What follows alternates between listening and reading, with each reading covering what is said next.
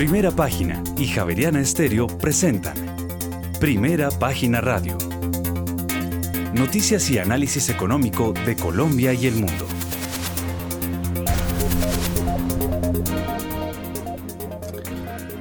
Muy buenos días, son las 6 de la mañana y dos minutos. Les damos la bienvenida a una nueva emisión de Primera Página Radio. En este miércoles 30 de noviembre del año 2022 tendremos todas las noticias y el análisis económico de Bogotá, Colombia y el mundo hasta pasadas las 8 de la mañana. Bajo la dirección de Héctor Mario Rodríguez y Héctor Hernández, hoy presentamos. El Ministerio de Hacienda estima que la inflación en Colombia cerrará este año en 12,19% y espera que se reduzca a niveles del 7,21% para finales de 2023. Por su parte, el ministro José Antonio Ocampo abre la puerta a una nueva salida de Colombia a los mercados internacionales, esta vez para colocar un bono con garantías del Banco Mundial o el Banco Interamericano de Desarrollo.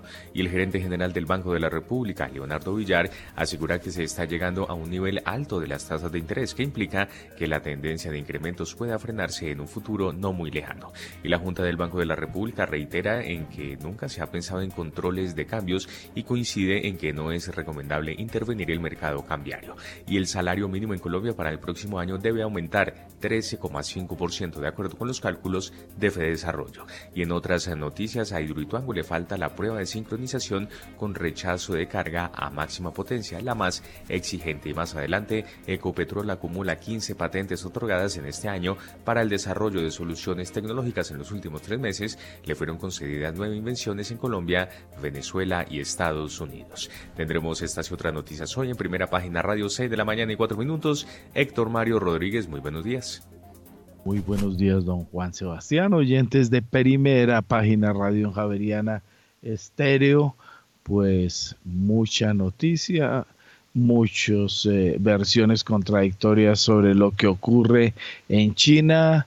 Ya hay protestas en las fábricas de iPhone en China hay restricciones, levantamientos según el gobierno, medidas como vamos a oír ahorita con eh, China también.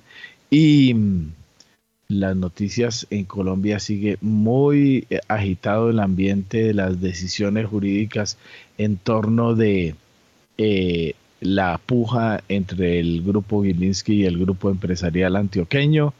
Pues de aquí a marzo del año entrante, eso es lo que va a venir. Todos los días una decisión, una decisión a favor o una decisión en contra, que una tutela, que una recusación, que una decisión que viene para acá, que viene para allá. Eh, como vieron ustedes en las últimas horas, eh, primera página reveló varias decisiones, una incluso que alegaba que la OPA atentaba contra la seguridad alimentaria del país.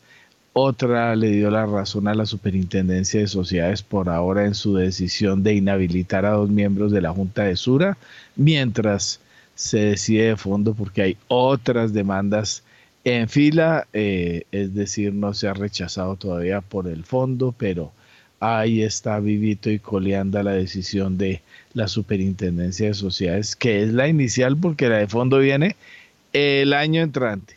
Es el grupo empresarial antioqueño, un grupo empresarial como su nombre lo indica, pues como en Colombia, ¿no? Eh, que las, cosas se llaman por un nombre, pero eh, dicen totalmente lo contrario.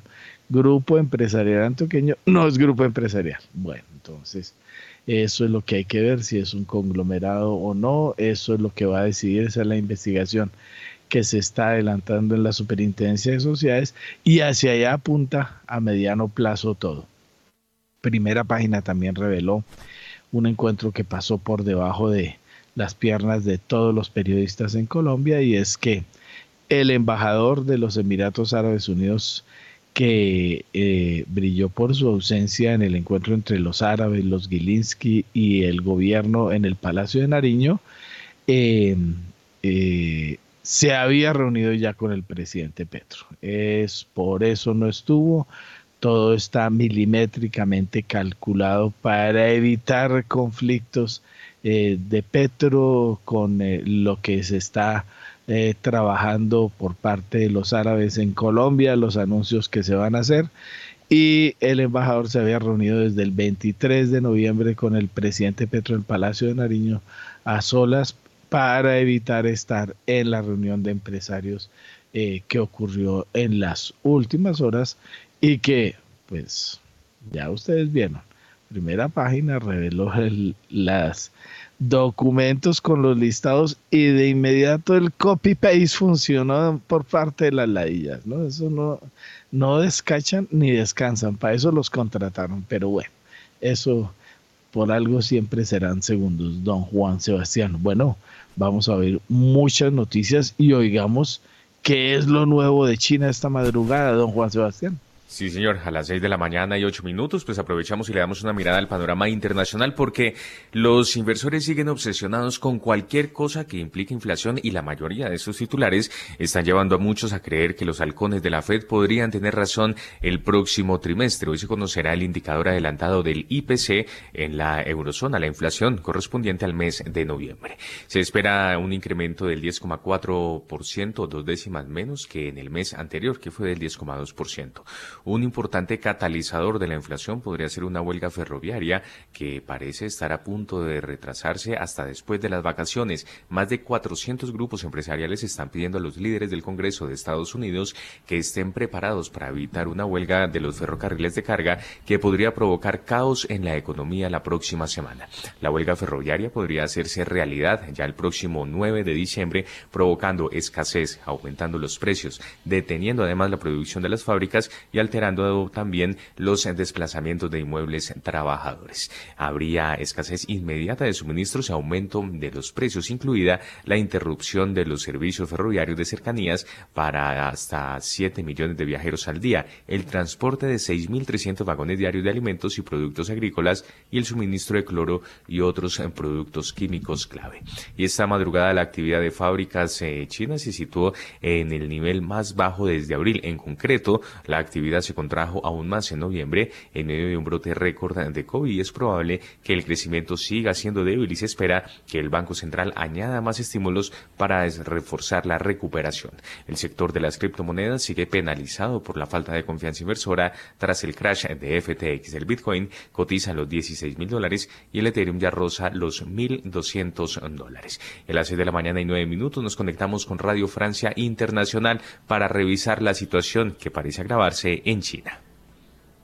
Según la Comisión Central de Asuntos Políticos y Legales del Partido Comunista, el máximo organismo de seguridad de China, ya es necesario tomar medidas enérgicas contra las actividades de infiltración y sabotaje de las fuerzas hostiles, según un comunicado refiriéndose a las inéditas manifestaciones. Hasta el momento, y aunque tras un fin de semana tenso, el despliegue de policía en las grandes ciudades parece haber debilitado las protestas, se desconocen aún el tipo de medidas represivas anunciadas contra los manifestantes. Las autoridades decidieron en paralelo acelerar la vacunación de las personas mayores contra la COVID-19. Su protección es uno de los argumentos para justificar una política sanitaria estricta que consiste en confinamientos interminables, cuarentenas a la llegada del extranjero y pruebas casi diarias para toda la población. En vigor desde hace casi tres años, esta política desató la ira popular, manifestaciones que no se veían desde el movimiento pro democracia de 1989. Última hora, en primera página radio. A las 6 de la mañana y 11 minutos y mucha atención porque en noviembre el índice de precios al consumidor de la zona euro, la inflación, tuvo una variación anual de 10% y mensual menos 0,1% por debajo de lo que esperaba el mercado. Cabe recordar que la variación anual del IPC en la eurozona fue del 10,6% en octubre y el mercado esperaba para noviembre un dato de 10,4%. Asimismo, la variación mensual de la inflación en octubre fue del 1,5%, dato que los analistas del mercado esperaban que se repitiera en noviembre. Reiteramos entonces, en el decimoprimer mes de este año, la inflación de la zona euro tuvo una variación anual de 10% y mensual de menos 0,1%. 1% por debajo de lo esperado por el mercado. Mil gracias, don Juan Sebastián. Pues eh, ahí tenemos eh, datos muy frescos de todo lo que está sucediendo a esta hora y ahí, precisamente a las 6 y 12 minutos de la mañana ya tenemos en línea a nuestro primer analista invitado, don Juan Manuel Quintero, el eh, gerente general de Precia antes InfoAlmer. Juan Manuel, mucha noticia. China que sí, que no, IPC que sí, que no, al menos parece que hay algunos datos buenos, salió el IPC de la zona euro medio mejor de lo esperado, pero el de Francia defraudó más temprano, es decir, como siempre, unas de cal y unas de arena. Bienvenido, Juan Manuel.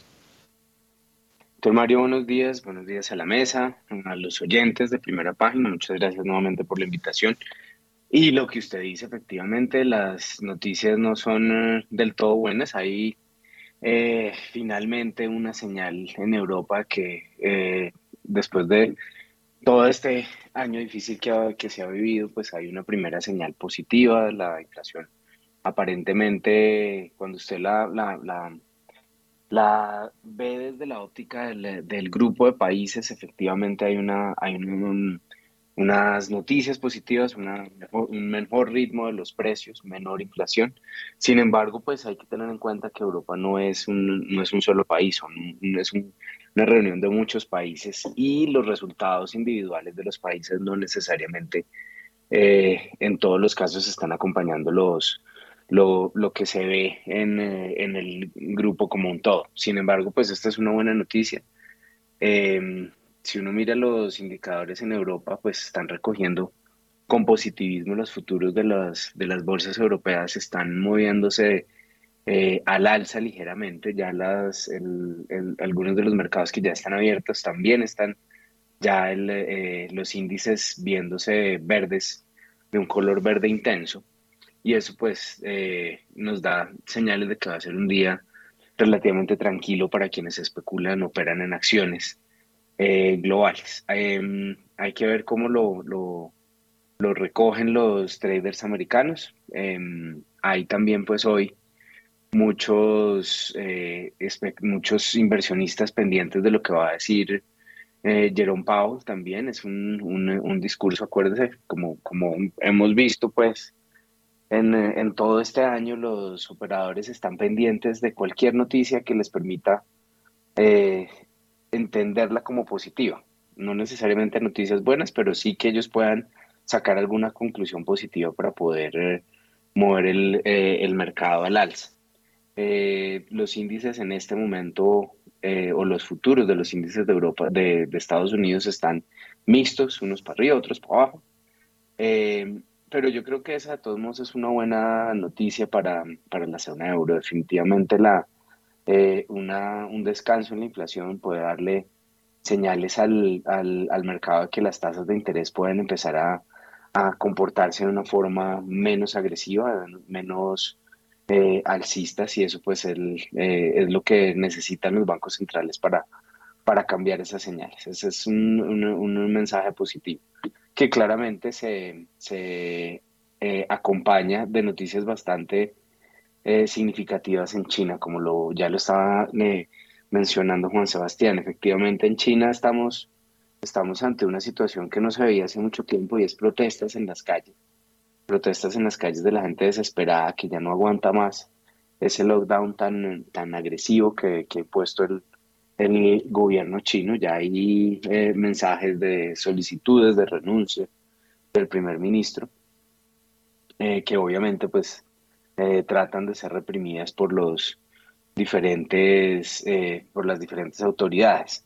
Sí hay un resurgimiento del, del, COVID y eso es algo que no solamente se ve en, en China, sino en todo el mundo. Las, las temperaturas bajando y y una combinación de, de, varios virus en, en, la actividad hacen que efectivamente la gente tenga una visión un poco diferente de lo que, de lo que veníamos teniendo en los últimos meses. Incluso acá en Colombia pues ya se está hablando de, de que, la de que la ministra de Salud está revisando si efectivamente el mandato de, las, de los tapabocas se debe volver a, a ser obligatorio. Entonces hay, hay varias cosas que están pasando. Eh, en general, pues esas son las, como la, la, foto del, del, comienzo. Hay que ver qué sigue pasando en China. Yo creo que ese va a ser el tono eh, del día, Héctor Mario. Mil gracias, don eh, Juan Manuel. Juan Sebastián, las bolsas. Sí, señor, y antes una recomendación porque PEI, Fondo de Inversión Inmobiliaria pionero en Colombia, ofrece un portafolio diversificado en categorías, ubicación geográfica y tipo de arrendatarios de distintos sectores económicos del país. Una historia que se consolidó a lo largo de 15 años. Conozca más sobre PEI en la página web www.pei.com.co 6 y 17. En primera página radio, las bolsas del mundo. Las bolsas de Asia subieron en medio de la esperanza de que China flexibilice pronto sus restricciones. Los inversores están muy atentos a los acontecimientos en China después eh, de las ganancias de este martes por los rumores de que Beijing planeaba reducir su política de cero COVID después de los disturbios civiles, aunque el gobierno aún tiene que confirmar esta intención. China sigue registrando un aumento de las infecciones en el territorio, lo que ha generado alarmas sobre un impacto aún mayor del mantenimiento de esta política en las actividades económicas. El Nikkei de la bolsa de Tokio bajó 0,21%, el Topix perdió 0,37%. El índice de referencia de la bolsa de Shanghái ganó hoy 0,05%, mientras que el parque de Shenzhen avanzó 0,18%. El índice de referencia de la bolsa de Hong Kong, el Hang Seng, cerró con ganancias del 2,16%. Finalmente, el Kospi de la bolsa de Seúl ganó este miércoles 1,61%, mientras que el índice de valores tecnológicos Kosdaq se recuperó 0,20%. 27%. Y hay que decir que se dieron eh, a conocer datos de la actividad manufacturera y de servicios de China que cae a mínimos de siete meses por las restricciones del COVID-19. La economía china, ya sometida a la presión de un desplome inmobiliario y el debilitamiento de la economía mundial de productos chinos, experimentó una amplia desaceleración en octubre, lo que aumenta la preocupación por el crecimiento en el último trimestre de este 2022. Y nos vamos para Europa porque sus principales acciones ganan, pues se espera que las alzas del IPC se hayan enfriado en términos interanuales, como lo referenciábamos hace algún momento. El IBEX 35 de Madrid suma 0,20%, el índice DAX alemán cotizaba 0,4% al alza y finalmente el CAC 40 de París y el FTSE de Londres subían 0,3%.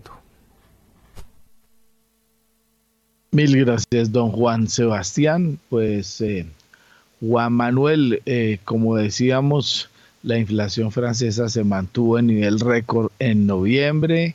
Sin embargo, eh, ayer eh, se habían dado dos datos, venga a ver, fue uno creo que fue Alemania, sí, Alemania España eh, no subieron eh, en las expectativas que se habían dado y ya empiezan a darse voces y creo que esa es parte de lo que va a hablar hoy Powell y es que la inflación ha llegado a los topes y ahora empiece a ceder lo que dará alguna tranquilidad sobre la agresividad de los bancos centrales a la hora de seguir atacando eh, los problemas inflacionarios. Y tenemos eurozona también en donde la cosa salió atenuada como se esperaba. ¿Cómo la está viendo?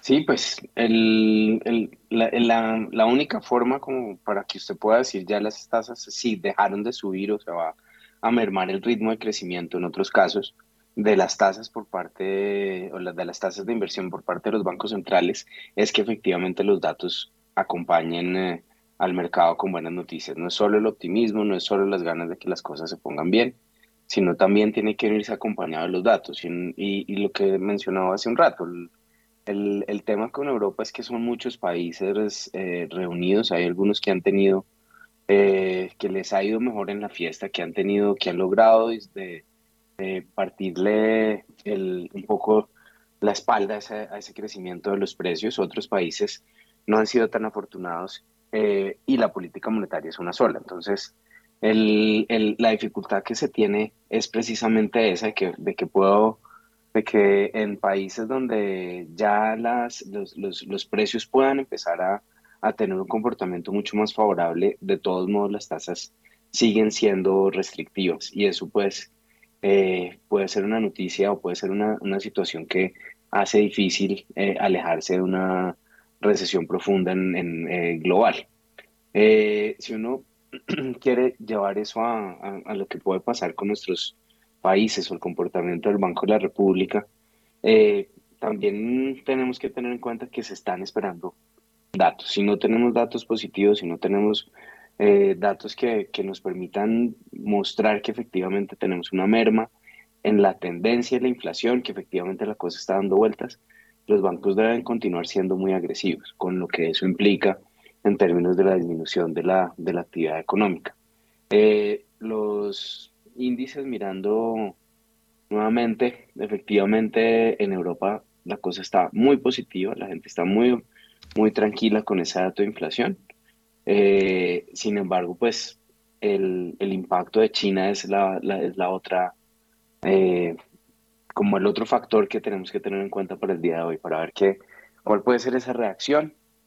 Eh, por ahora, las, las, cosas se ven tranquilas, uno ve el índice de dólar también relativamente o, ligeramente a la baja, dándole tranquilidad pues a, los mercados globales también de, de, monedas.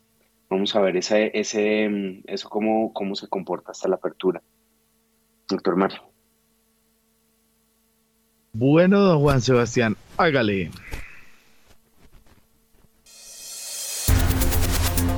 Las bolsas latinoamericanas en primera página radio. 6 de la mañana y 23 eh, minutos y los mercados accionarios extendieron parte de las pérdidas de la sesión de ayer a pesar de que la Comisión Nacional de Salud en China anunciara que se acelerará la vacunación eh, COVID a adultos mayores y se suavizará el tono sobre la letalidad de las recientes variantes. Hay que decir además que continúan las preocupaciones sobre las implicaciones que pueda tener esto sobre la economía. La, dentro de la Bolsa de Valores de Nueva York, la mayor eh, baja la reportó el Nasdaq 100 con, un, eh, con una disminución mejor del 0,59%, seguido del Standard Poor's que bajó 0,16%, mientras que el industrial Dow Jones presentó un avance de apenas 0,01%. El índice Standard Poor's en Merval de la Bolsa de Comercio de Buenos Aires cerró con una subida del 2,38%. El índice Ibovespa de la Bolsa de Valores de Sao Paulo avanzó 2,17%. Además, el índice de precios y cotizaciones de la Bolsa Mexicana de Valores descendió 1,70 en Colombia, el índice MSCI Colcap de la BBC se recuperó 1,08%. Entre tanto, el índice IPSA de la Bolsa de Santiago de Chile ganó 0,71%, al igual que el índice general de la Bolsa de Valores de Lima. 6 de la mañana y 25 minutos. En primera página radio, las claves de la jornada. El dato más relevante y el que más se esperaba era el dato del IPC, la inflación en la zona euro, que ya referenciábamos, y también los inversores estarán muy pendientes de la reunión de política no monetaria del Banco Central Europeo, pero por si el organismo adelanta una previsión económica para la zona euro. En Estados Unidos, la empresa de recursos humanos ADP publicará las cifras de cambio en el empleo no agrícola durante noviembre. La Oficina de Análisis Económico dará a conocer el segundo estimado del dato del PIB al tercer trimestre del año el mediodía se tiene programada la participación del presidente de la Fed, Jerome Powell, en el Instituto Brookings, en donde dará una ponencia y expondrá una ponencia sobre las expectativas económicas. Y finalmente en México el Banco Central publicará su informe trimestral correspondiente al periodo de julio a septiembre. También tiene programado dar a conocer los agregados monetarios y la actividad financiera a octubre. Además, la Secretaría de Hacienda tiene eh, programado el informe de finanzas y la deuda pública octubre. Mil gracias, don Juan Sebastián. Oiga, don Juan Manuel Quintero, ya que hemos hablado de lo, de lo macro y todas estas cosas, no sé usted que entre sus peculiaridades le da por meterse en esos temas de lo que viene sucediendo. ¿Cómo le pareció el final de FTX? No sé si se ha metido en la historia del, del el niño, el hijo de papi que defraudó a toda la gente, toda esta historia muy parecida a, a una, me atrevería yo a decir, a un esquema Ponzi, porque todo lo que está resultando es que pasaban plata de un lado para otro y activos de un lado para otro y se trataba de dar como el salvador de muchas cosas y al final todo terminó siendo un cuento. Héctor Mario, vea, eh, sí, he seguido con mucho interés la historia. Realmente mm, yo soy de esos escépticos sobre las criptomonedas desde hace eh, mucho tiempo, pero particular, pero sí encuentro que en la tecnología hay unas cosas que son que tienen mucho mucho valor. Ahora, ya declarando pues un poco lo que la, la, la, opinión que tengo sobre las criptomonedas, el, la, aquí más allá de un problema con, con el activo que, que, se negociaba en esas bolsas, era un, aquí lo que tenemos es un problema de, de, de, falta de regulación. Aquí hubo un, una, eh, un fraude, un Ponzi scheme, la gente que depositó sus, sus su dinero, pues, y que después trasladó sus, eh, sus billeteras y pues toda la, toda la cartera de monedas que tenía hacia, este, em, esta entidad, pues, de, de esto efectivamente perdió plata porque les robaron, porque efectivamente usaron los recursos para inflar una moneda propia y para hacer otras, otra serie de, de, transacciones pues que, que, no eran lo, para lo que la gente estaba esperando que, que, se, que se destinaran sus recursos. Eh, muchos, muchas eh, personas han hablado de que el problema serio que, que abrió las puertas para una situación de estas era la falta de regulación. Y la falta de regulación, pues lo que, lo que, lo que trae es que eh, personajes como este que se sienten que han tocado el cielo con las manos y que han logrado eh, unos, unas utilidades importantísimas, eh, billones, para hablar de billones para ellos era como hablar de centavos, eh, se vuelven incluso filántropos en gran, con gran actividad, si no logran efectivamente tener una, una, una, visión clara de qué es lo que se debe hacer con los recursos, cómo se debe manejar el riesgo, cómo se debe administrar el, incluso casi que con el criterio de un fiduciario hacer el hacer el, em, el, manejo de los recursos que tienen bajo su administración, pues las, las cosas se, se, se van siempre al traste. Y aquí me preocupa un poco, eh, y si lo queremos relacionar con, con, lo que está pasando en Colombia. Yo no sé si usted se, eh, estaba al tanto de que hubo, entiendo que fue el segundo debate, estaba tratando de encontrar aquí mis fuentes. Sí, la de la, la de las plataformas. Segundo debate Sí, la, información de las plataformas. Y en lo que se veía, un poco para aclarar, lo que se estaba, a lo que me refiero es que hubo un segundo debate en el Congreso de la República en el cual ya se, se, efectivamente se le da permiso a plataformas para operar monedas en el mercado colombiano.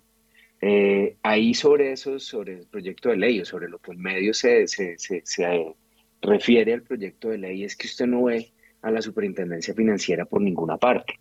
Estamos viendo que ellos están haciendo mucha referencia a la superintendencia de sociedades, que se debe tener una cierta eh, condición, pero yo no veo a la superintendencia de sociedades con la capacidad de regular un mercado que efectivamente tiene todo lo que eh, hemos visto globalmente. La superintendencia financiera tiene el conocimiento, ha hecho eh, bastantes revisiones, estudios junto con el Banco de la República, pero no se ve en ese proyecto de ley como eh, que, la, que la superintendencia vaya, la superintendencia financiera me refiero, vaya a tener algún tipo de participación en, en, la revisión o en la vigilancia de las entidades que ofrezcan este tipo de instrumentos de inversión para los colombianos. Eso me llama mucho la atención y me preocupa precisamente a la luz de lo que estamos viendo. Aquí el problema más serio que han tenido las, las cripto son problemas de regulación eh, es un problema de que efectivamente eh, personas inescrupulosas han hecho cosas que no deben con, su, con los recursos del público. Y en Colombia, si no vamos a tener una regulación adecuada, efectivamente vamos a poder caer o podríamos estar viendo una, una situación similar. Acuérdense que aquí somos felices con, con em, eh, esas noticias maravillosas de, de ganancias ilimitadas como lo que pasó con DMG y muchas otras que que a usted le gusta recordar con cierta eh, eh, frecuencia. Entonces, me preocupa acá que no haya regulación de parte de la superintendencia financiera. Eh, también me preocuparía que se inventaran un ente distinto, cosas así, porque pues, el palo no está para cucharas, no hay, no hay con qué inventarnos nuevas, nuevas entidades pues, de vigilancia en Colombia. Pero eso es una situación que hay que ponerle mucho cuidado, porque si, si abrimos la puerta que vengan las las, eh, las plataformas a, ofrecer servicios aquí en Colombia abiertamente. Eh, nos podemos estar, eh, le podemos estar abriendo la puerta a plataformas como esta, que si uno decía FXT, esto es, esto es lo máximo, esto es lo mejor que hay y vea lo que pasó después de todo esto. Así, así es, don Juan Manuel. Bueno, Juan Sebastián, vámonos a lo que vinimos. ¿Qué tenemos de nuestro paqueta con macro hoy? Sí, señor, pues si le parece, antes revisamos y hablamos eh, del comportamiento del petróleo porque subió, impulsado por un informe de la industria que mostró una caída en los inventarios de crudo de Estados Unidos. Los datos del Instituto Americano del Petróleo, publicados este martes, mostraron que las existencias de crudo de Estados Unidos se redujeron en 7,9 millones eh, de barriles, mucho más de lo esperado la semana pasada, lo que sugiere que el gobierno de Estados Unidos probablemente ha reducido su retiro de la reserva estratégica de petróleo. Hay que señalar que en este momento el petróleo de referencia Brent se recupera 2,69%, llega a 85 dólares con 26 centavos el barril, mientras que el WTI sube 2,65% hasta ahora y llega Héctor Mayo a los 80 dólares con 30 centavos el barril. Bueno, la otra pregunta mm, obvia esta hora, don Juan Manuel, es, em, es la que tiene que ver con el crudo. También eh, Llegó a niveles eh, hace pocas horas de enero. Eh, la cosa ha estado también, como decíamos al comienzo, entre la rubia y la morena. Unos días sube, otros baja. El domingo hay em, reunión de la OPEP. Eh, salieron unos datos de reserva flojos en Estados Unidos. hay em, dólar que no favorece, al menos en la correlación famosa que a veces se da y a veces no se da. Hay China con su, es decir, hay tormentas perfectas influyendo como con muchos activos también con el petróleo. Pues eh, efectivamente, el comportamiento de hoy, que, como lo, están eh, eh, reportando, tiene un, movimiento relativamente alcista desde la apertura, pues efectivamente responde a la, al reporte de que las, los inventarios están cayeron por, por, casi 8 millones de barriles en, los inventarios que, sigue la, el, Instituto Americano del Petróleo. Esto pues es ya de por sí una señal para poderle dar al petróleo de para arriba y eso fue lo que, lo, que vimos en el mercado la, desde eh, tempranas horas. Pero la, la, señal clara es que es, es, es efectivamente que cómo se va a comportar la OPEC más.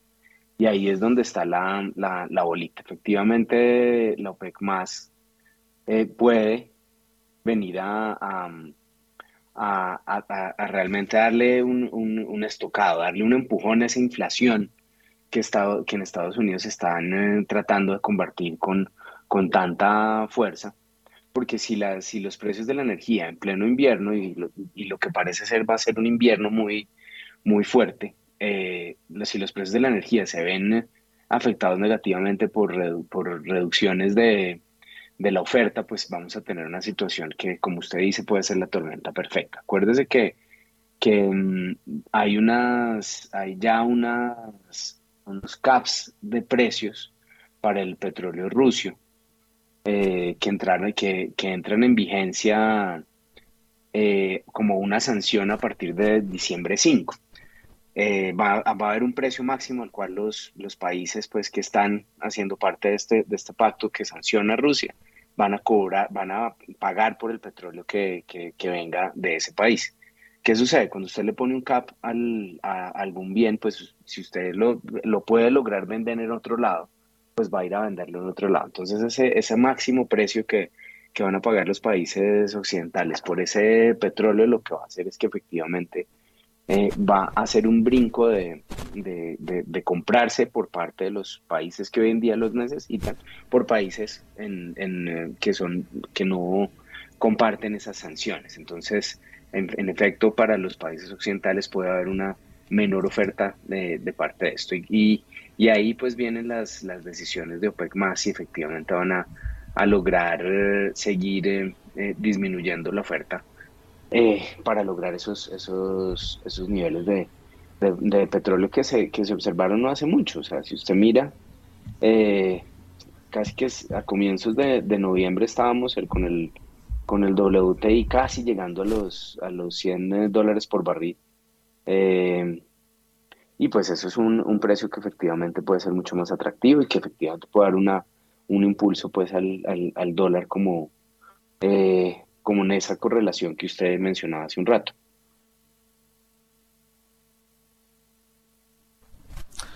Muy bien, gracias Juan Manuel. Pues ya son las 7 de la mañana y 37 minutos y hasta ahora nos vamos a hacer un reporte del Mundial porque avanza este Qatar 2022, pero antes una recomendación porque la colección de balones dedicados a Higuita, Usme, Falcao, Cuadrado y Ospina puede ser suya de la mano de las mujeres del municipio de Monguí, Bancolombia. Creó más de 150 mil balones para aquellos colombianos que se les hincha el corazón con el fútbol. Conozca cómo puede reclamarlos en www.bancolombia barra inclinada balones. Mil gracias, don Juan Sebastián. Bueno, pues entremos. Oiga, Juan Manuel, pregunta obligada porque todo muy macro, muy todo lo que está sucediendo en el mundo, pero ¿cómo ve el mundial? ¿Cómo lo ha visto? ¿Le ha llenado las expectativas? ¿Flojo? Qué, para dónde va, cómo ve el asunto. Yo no, yo no sé si es que por la edad le he perdido emoción al asunto, como a muchas otras cosas. Esas sí son las preguntas divertidas, Mario. Ese es el tema chévere que uno debe tocar ahí. Nos metimos en el, en el tema. Yo le digo es que yo, yo vengo con un sesgo muy, muy fuerte, porque pues eh, tengo a dos brasileras en la casa, entonces mis dos hijas nacieron allá, entonces vamos muy sesgados y y eso es bueno cuando uno tiene, cuando uno puede ser hincha de un, equipo que, que, pinta bien. Entonces yo le digo, a mí me ha gustado mucho el Mundial, me ha parecido interesantísimo los, los partidos. Yo no sé a usted cómo le está yendo en las pollas, pero le cuento que en la polla del colegio de mis hijas vamos lo más de bien. Ahí ese es el, ese, ese, ese es una, eh, una cosa que, de la que puedo sacar pecho ahorita. Pero yo le digo, lo más, lo, lo más bonito de, de, de, este mundial es que, eh, es que países eh, africanos y, y, asiáticos han, han, dado golpes interesantes y eso es lo, eh, lo que mm, yo creo que le dio el tono bonito a las primeras fechas del Mundial.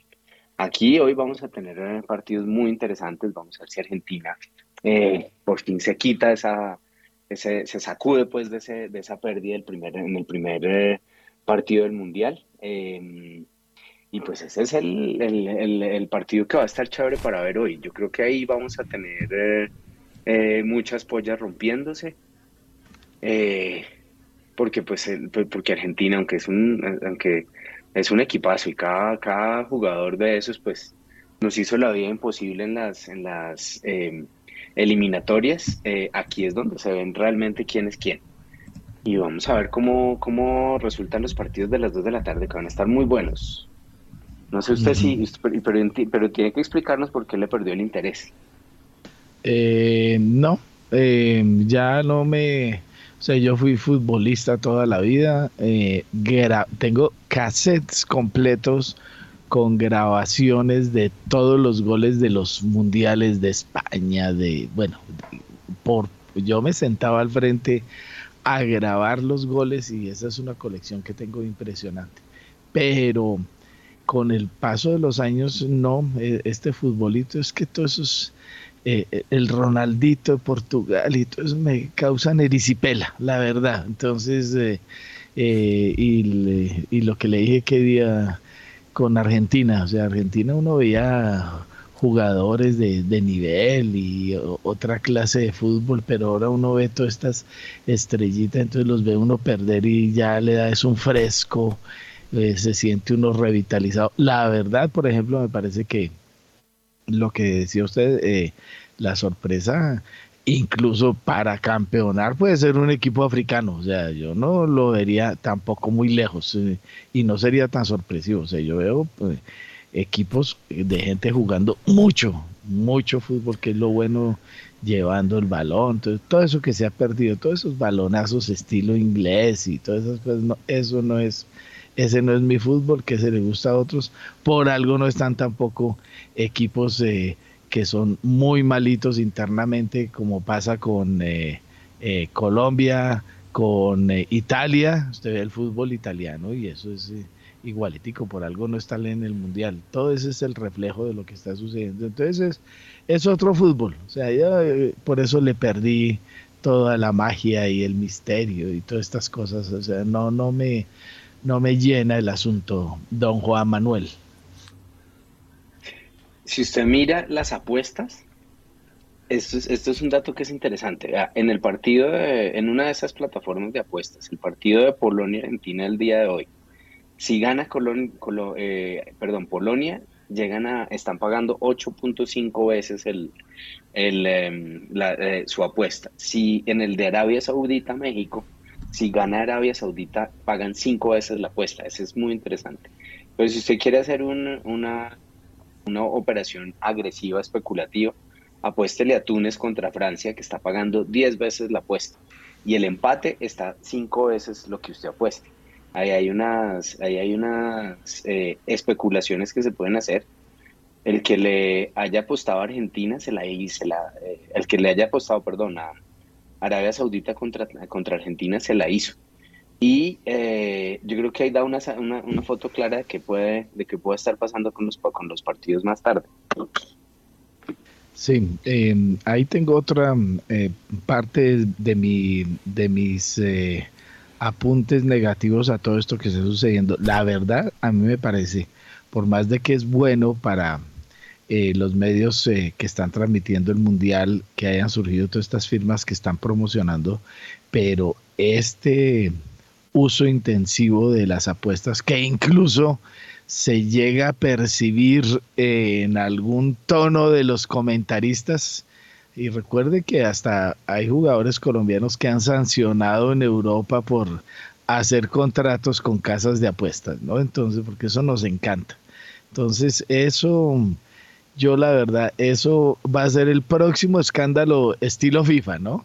Cuando se sepa cómo son esos contratos, cómo está funcionando y tanto que nos quejábamos en los noventas y en los ochentas de las apuestas del fútbol, pues estamos en las mismas, ¿no? Eh, dirán que estoy ya sobre la mesa, pero yo no me atrevo a decir que hay unos, o sea, solo hágale seguimiento a los comentarios de varios de los señores que están transmitiendo fútbol y verá que hay un lenguaje llamativo en los llamados a las apuestas. Bueno, ahí, ahí tengo también mis, mis eh, encontrones con la verdad de lo que está sucediendo en torno del fútbol. Ese va a ser el próximo gran escándalo.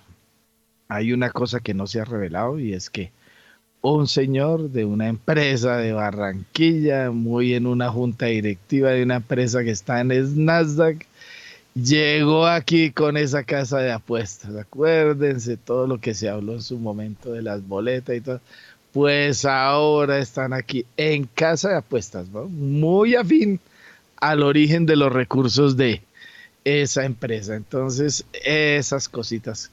Pero y era que se sepan, eh, eh, recuerde, primera página reveló hace cuatro años que esa misma empresa había anunciado que iba a ser la gran proveedora de vidrios en eh, creo que se llama Lusoil, una empresa, una que una ciudad, la segunda ciudad más bonita de Qatar, la, la segunda ciudad, pero la más bonita y más moderna de Qatar. Y curiosamente, de un día para otro, eh, dijo que eso no era así, que ese contrato no existía. Eh, bueno, hay muchas movidas que por ahí. Espere y verá que reviente eso. Y estaremos en otro mundo, don Juan Manuel. Se me cambió el tono ahí de la, de la conversación. Yo, yo tratando de darle un tono positivo, pero bueno, eso está bien. Esa es, la, la, forma. Bueno, eso, eh, por eso me tiene deprimido el mundial, no me tiene tan contento como en otras ocasiones, pero bueno. Esas son formas de ver. Habrá gente que, diciendo que, que qué machera y que los niveles impresionantes. Ah, eh, el señor eh, em, Ronaldo hace un gol de penalti y ya lo toman como la... Por fin, Ronaldo, yo no sé qué. Tipo sin equipo, acabado, en la banca. No, y siguen... Ah, bueno. Eh, Pero usted ha visto a Francia, hoy volvemos a ver a Francia. Es un equipazo. Qué equipazo. Eso, sí. Inglaterra también, o sea, Inglaterra, Inglaterra está jugando muy bien. Estuve viendo un informe de Deutsche Welle ayer muy a la una y media de la mañana, ¿no? Eh, de hoy. Y Deutsche fue a los orígenes de todos estos jugadores eh, de la nueva generación, porque además todos los de Inglaterra son de 19 a 22 años, ¿no? Es, uno de los equipos más jóvenes. Y eh, dieron todo el origen, incluso muchos están jugando en Alemania, por eso lo hizo la Deutsche. Y mostraron el origen, todos son de barrios deprimidos en, Londres, en Chelsea y cosas como esas, pero el nivel de esos jugadores sí es impresionante. Eso sí hay que, eso sí lo pondero y eso sí es distinto al fútbol que hemos visto siempre. Don Juan, Juan Sebastián, ¿usted tenía algún informe sobre eso? Bueno, tiene incluso los partidos de hoy. Sí, señor. Y fíjese que es que además ayer ya quedaron definidas las primeras llaves para los octavos de final. Ecuador se enfrentó a Senegal, perdió uno por dos. Países Bajos ganó dos por cero contra Qatar y en el grupo B Irán perdió cero por uno contra Estados Unidos y por su parte Inglaterra ganó tres por cero frente a Gales. De esta manera, entonces eh, las eh, primeras llaves quedaron definidas de la siguiente manera. El próximo sábado sobre las 10 de la mañana, Países eh, Bajos estará jugando contra Estados Unidos y por su parte el domingo Inglaterra estará jugando contra Senegal. Hoy se definirán entonces también los eh, dos clasificados de cada grupo, del grupo C y del grupo D. Por su parte, ya lo mencionaba Juan Manuel, Túnez estará jugando contra Francia sobre las 10 de la mañana, al igual que Australia contra Dinamarca por el grupo D y a las 2 de la tarde, dos partidos muy llamativos del grupo C. Polonia contra Argentina y Arabia Saudita estará enfrentando a México. Esto eh, para definir entonces los dos clasificados del grupo C y del grupo D. Y recuerden que la colección de balones dedicados a Higuita, Usme, Falcao, Cuadrado y Ospina puede ser suya de la mano de las mujeres del municipio de Monguí. Colombia creó más de 150 mil balones para aquellos colombianos que se les hincha el corazón con el fútbol. Conozca cómo puede reclamarlos en www.bancolombia.com barra inclinada balones. 6 de la mañana y 50 minutos y ya está con nosotros eh, sí, ya está conectado con nosotros. Daniel Tamara, porque Daniel hubo importantes pronunciamientos y hubo movida en la agenda económica, en principio, con el ministro de Hacienda José Antonio Campo, quien hizo presencia y participó en la asamblea de ANIF.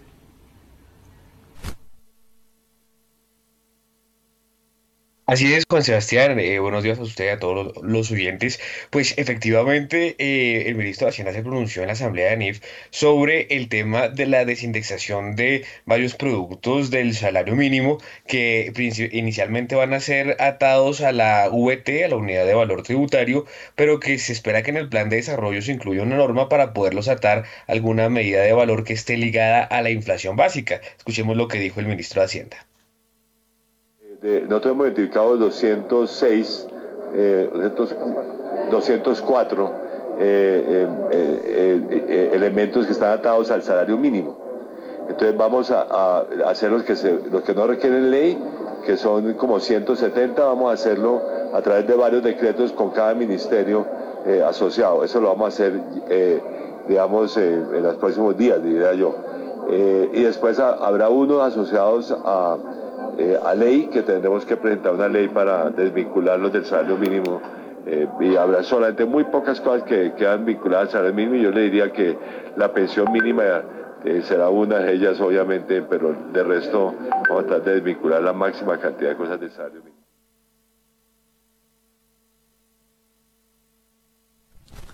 Muy bien, Daniel, ¿y qué más información tenemos? Pues Juan Sebastián, le cuento que de acuerdo con información eh, del Ministerio de Hacienda, la inversión eh, foránea en el mercado de test volvió a terreno positivo en noviembre, con compras netas por parte de los fondos de capital extranjero por cerca de 300 mil millones de pesos.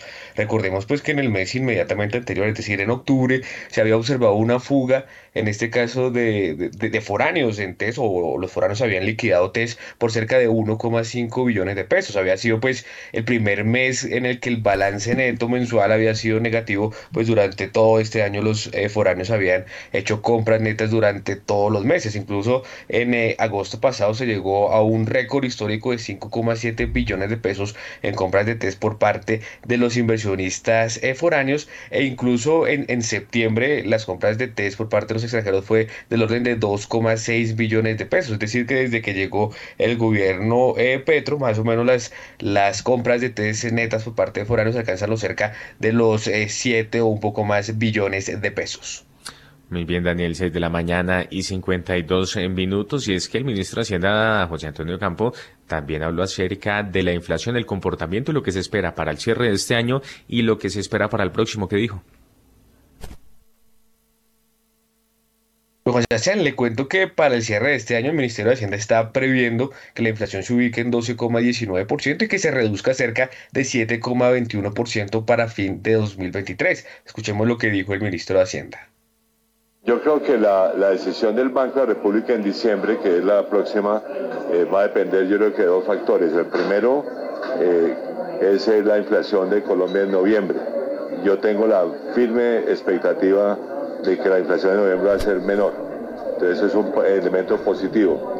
Eh, además, como parte de una tendencia internacional, esos días ya hay varias publicaciones viendo que la inflación mundial está comenzando a bajar, que es eh, muy positivo. Y el segundo, el cual, eh, que está muy asociado a lo último, es cuál es la decisión de la Reserva Federal, o sea, el Banco Central de los Estados Unidos.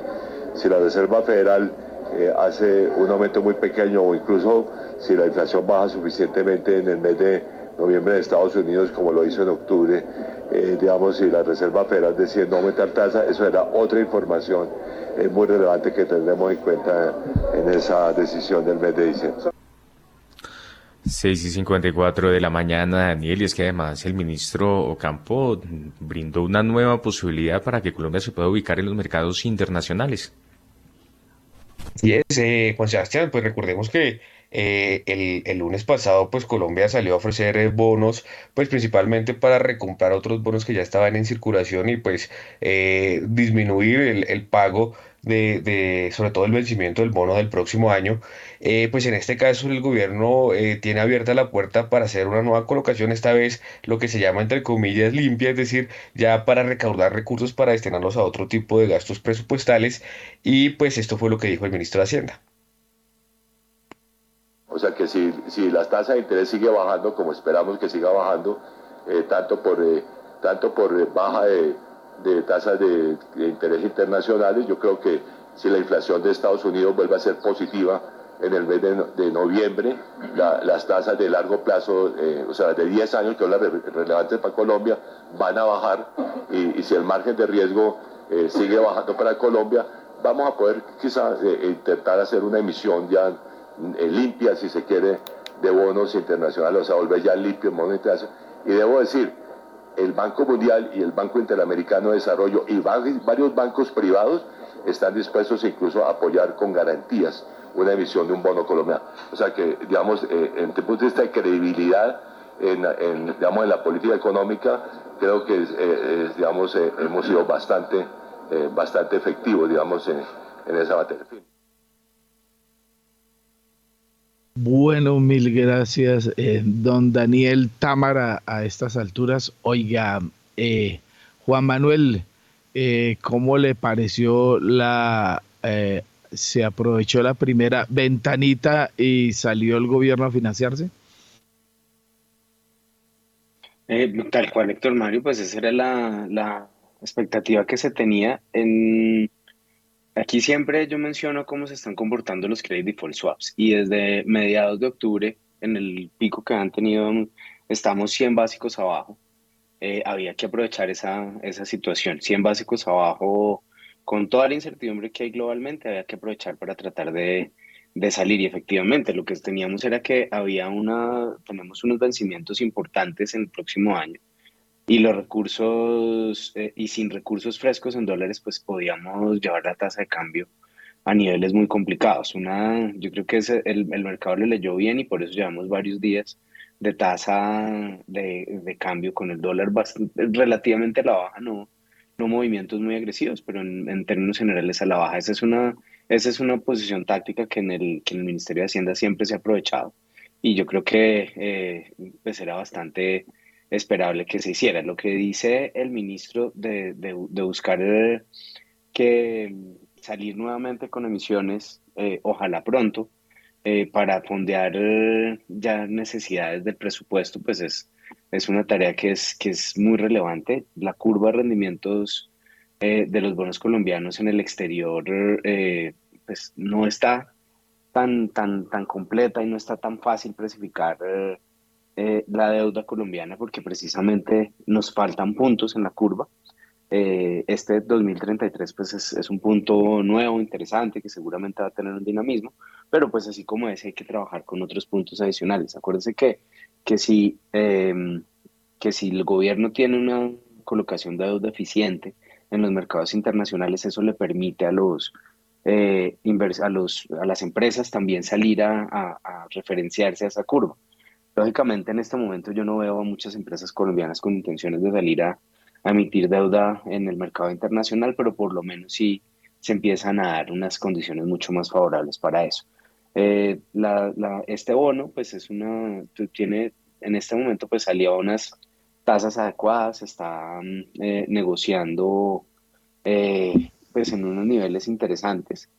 Em, efectivamente puede haber esa, esa segunda mm, ventana para que la nación siga saliendo a colocar. Ahora me llama la atención que se mencione nuevamente eh, que, que, se puede salir con una garantía de algún multilateral.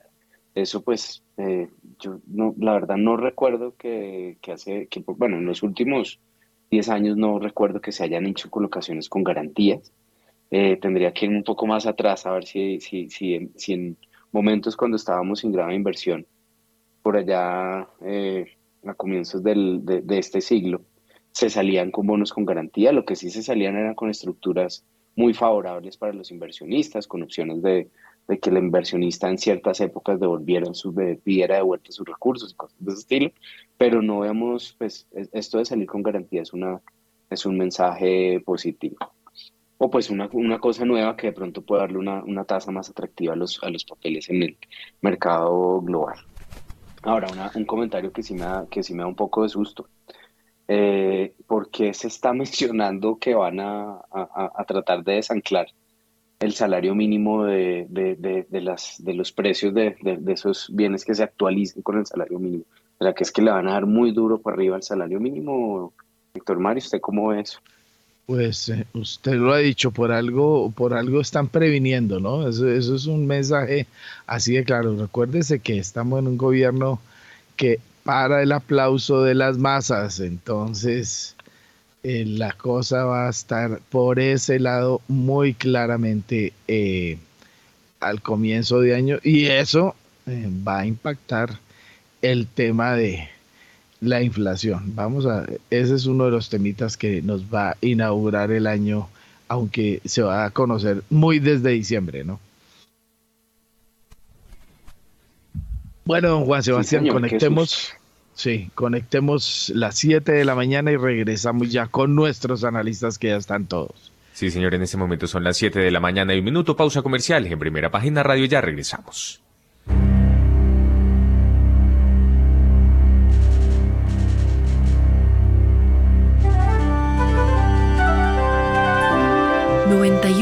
...91.9 Javeriana Estéreo, Bogotá. HJKZ 45 años. Sin fronteras.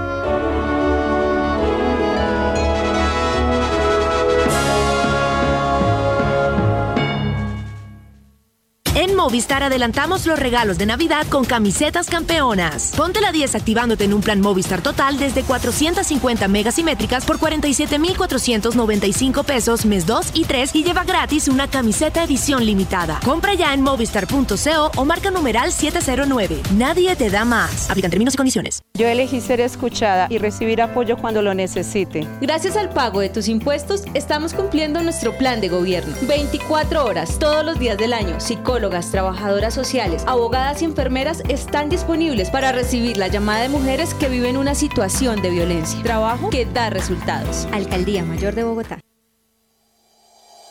En Acciones y Valores, nuestra prioridad es construir la mejor versión de su futuro financiero. Por ello, creamos soluciones para cada uno de sus objetivos. Descubra nuevas formas de ahorrar y simplifique todo desde el celular a través de inversiones digitales desde un peso. Genere rentabilidad y a la vez impacto positivo en el mundo con inversiones responsables. Construya su plan de inversión personalizado con asesoría exclusiva y especializada. Optimice el manejo de recursos de su empresa por medio de soluciones de tesorería. Realice envíos y pagos internacionales seguros de la mano de nuestro aliado Western Union. Es momento de crear metas juntos. Conozca la mejor forma de hacerlo. Contáctenos en www.axivalores.com o al WhatsApp 323-236-5222, vigilado y regulado por la Superintendencia Financiera de Colombia.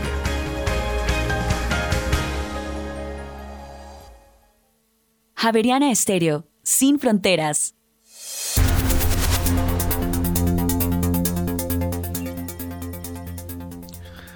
Siete de la mañana y tres minutos, continuamos en primera página radio y el petróleo de referencia Brent llega a 85 dólares con 14 centavos el barril, sube 2,54%, mientras que el WTI se cotiza sobre los 79 dólares con 90 centavos el barril, sube en este momento 2,17%. Mil gracias, don Juan Sebastián Ortiz. Siete y tres minutos de la mañana, ya están también los demás eh, analistas conectados. Vamos con Nelson Vera, ex vicepresidente de la ANIF, eh, ex asesor de la Superintendencia Financiera, es que ve investigaciones también de la ANIF. Eh, Nelson, ¿cómo está viendo el asunto? lo misma pregunta que le voy a hacer a Munir y es el mundo convulsionado con eh, las protestas en China, que sí, que no, que se levantarán restricciones. Vienen datos de IPC que tratan de mejorarse a ratos, aunque salió un dato muy malo de China y fábricas esta mañana debido a las precisamente a los cierres. Habla Jerome Powell, es decir, vuelven las miradas sobre la Fed. ¿De qué quiere hablar? Muy buenos días, sector Mario. Muchas gracias por la invitación. Eh, saludo a los colegas del panel. No, pues acá, digamos, en los Estados Unidos, los últimos, el último par de días, la discusión, sobre todo en el tema monetario, ha estado un, poco álgida. ¿En qué sentido? En que están reviviendo las voces, me parece un poco eh, contraproducentes, de comenzar a discutir por qué no se altera la meta de largo plazo de la Fed del 2 eso lo está retomando a Blanchard desde desde el Peterson Institute, antes desde el Fondo Monetario. Y los argumentos para ello, pues creo que no son los correctos y asumen que nosotros los economistas sabemos un poco más sobre la formación de las expectativas de lo que en verdad sabemos. Él ya ha salido con esos temas por allá en 2009, 2010, no, perdón, 2010-2011, y pues las razones para ello eran las mismas que se escriben hoy. Como usted no puede cumplir la meta del 2%, porque no la lleva al 4%, se decía en ese entonces, lo cual por construcción no me parece un muy buen argumento. Y el segundo era decir que la preocupación permanente del Banco Central, se hablando en general, es siempre ver cómo puede estimular la economía y siendo un problema eventual siempre esa tasa de interés cercana. Pues el primer argumento creo que no es, hoy no es vinculante. Y el segundo, pues tampoco lo es porque si eventualmente el Fed sigue su incremento, evidentemente a unas tasas, a un ritmo menor, probablemente 50 básicos este cierre de año, pues va a llegar a una tasa, digámoslo, terminal en el rango 5, 5 y medio. si, uno, si no tiene en cuenta las reducciones que se requieren en una recesión, digamos, normal el próximo año, aunque yo tengo serios problemas con, con que ya todos sabemos y estás dando por descontado que vamos a tener un, panorama recesivo, eh, pues tiene ese espacio para, para actuar. Y le mencionaba los temas de las expectativas. Si uno pudiera cambiar y microgerenciar esas expectativas como lo asume ese artículo de Blanchard en Financial Times, pues todo sería muy fácil. Pero creo que si algo nos han mostrado es ese elevado grado de endogeneidad de esas expectativas de inflación y creo que después de los problemas de credibilidad que han tenido buena parte de los bancos centrales, sobre todo en sus pronósticos inflacionarios los últimos dos años, pues sí sería un poco arriesgado y prematuro por lo menos comenzar a hablar de mover las tasas meta de largo plazo. Mil gracias, don Nelson. Pues a esta hora también se encuentra con nosotros ya Munir Jalil, economista jefe para la región andina de BTG Pactual, profesor asociado a la Universidad Nacional con maestría en Economía Aplicada de la Universidad del Valle. Munir, como siempre, bienvenido a Primera Página Radio. Héctor Mario, buenos días y un saludo cordial pues a toda la audiencia y a todos los analistas. Oiga, ¿está en modo fútbol o le ha tocado hacerse el que trabaja? No, o sea, ayer fue difícil. Usted cómo hace los dos partidos al tiempo, Héctor Mario, imagínese. Entonces, complicado, sí, pero sí baja el ritmo, ¿no? Es cierto, es, los partidos hacen que los momentos entre los primeros tiempos y los espacios entre partidos sean los los que toca moverse rapidito para poder ver el siguiente. Imagínese eso. Y así está el mundo entero, diría yo. Y toca además uno en el televisor, otro en el computador y apenas hacen gol cambiar el canal. Bueno, hacer maromas, ese es el problemita. Bueno, don Munir, eh, desayuno con un menú muy amplio, hay de todo, hay un potpurrí de cosas en eh, todas las esquinas como suele suceder, pero eh, se atenúan unas, aparentemente el tema inflacionario empieza a ceder, excepto Francia, pero ayer vimos dato bueno de Alemania, otro dato bueno de España, hoy el IPC de la eurozona, pues no como para bailar ni para armar foforro, como dirían muchos, pero sí para que pueda decirse que de pronto se llegó a los límites que se estaban esperando, pero empiezan a salir otras cosas, China y súmele protestas y ahora una cosa que eh, no se le ha hecho mucho énfasis, pero lo ah, hablamos en la apertura de este programa, y es que se plantea la posibilidad de un paro ferroviario en Estados Unidos que tendría implicaciones, tanto que están pidiendo que por favor lo posterguen para el, comienzo del próximo año. ¿Cómo era el asunto? Cuénteme, don Munir Jalil. Pues Mario, yo creo que, a ver, con respecto al, tema inflacionario, yo estoy con usted en el sentido de que yo sí creo, tengo la, plena confianza de, de, que la política monetaria sirve, así inclusive la discusión de que de pronto el mundo desarrollado arrancó tarde versus nosotros, en fin, pero eh, en general eh, yo sí creo que subir las tasas de interés sirve para contener la inflación y estamos viendo la prueba de ello. Nomás en Latinoamérica usted ve cómo países como Brasil que comenzaron a subir fuerte desde marzo del año pasado, el 2021, ya ya la inflación está cayendo fuerte. En Chile que comenzó a subir a mediados del año pasado, ya la inflación está cayendo. Nosotros comenzamos a subir más tardecito, más hacia finales del año pasado, septiembre del año pasado. Y eventualmente la inflación va a empezar a caer. Estamos ya en la pelea técnica de cuándo es el pico, pero estamos muy ahí. Eh, lamentablemente, en el caso particular de Colombia, Héctor Mario, tenemos este punto de que es la primera vez de los picos inflacionarios que hemos tenido nosotros en este siglo en Colombia que el pico está ocurriendo a fin de año y eso es una embarrada, de Mario, porque como hay una cantidad de productos que están atados a cómo termina la inflación en diciembre, en los picos inflacionarios, por ejemplo, de 2008, de 2016, la inflación a diciembre ya se había devuelto al guito, la verdad bastante. Entonces, cuando nos marcaba la inflación de diciembre, ese pico, por más alto que fuera, pues ya era parte del pasado. Acá nos va a quedar vivito y coleando porque pues vamos a estar atados a ese 12%, un poquito más de 12% que termine la inflación este año en Colombia. Viene la discusión del salario mínimo y con la discusión del salario mínimo pues efectivamente también vamos a tener un poquito de, fenómeno de indexación, llamémoslo así. Pero usted tocaba algo, doctor Mario, que me parece muy, muy claro y es, eh, yo creo que el tema de inflación va a comenzar a pasar a un segundo plano porque es que el costo de poder bajar esta inflación a través de subir las tasas de interés es la famosísima desaceleración, en algunos casos se habla de recesión. Yo creo que ese va a ser nuestro tema de comienzos del 2023, pensando ya en el año entrante, yo creo que el mundo va a comenzar a pensar y a considerar qué tan fuerte puede ser las desaceleraciones o si será que nos vamos a salvar y en muchos países no se van a tener recesiones como tal.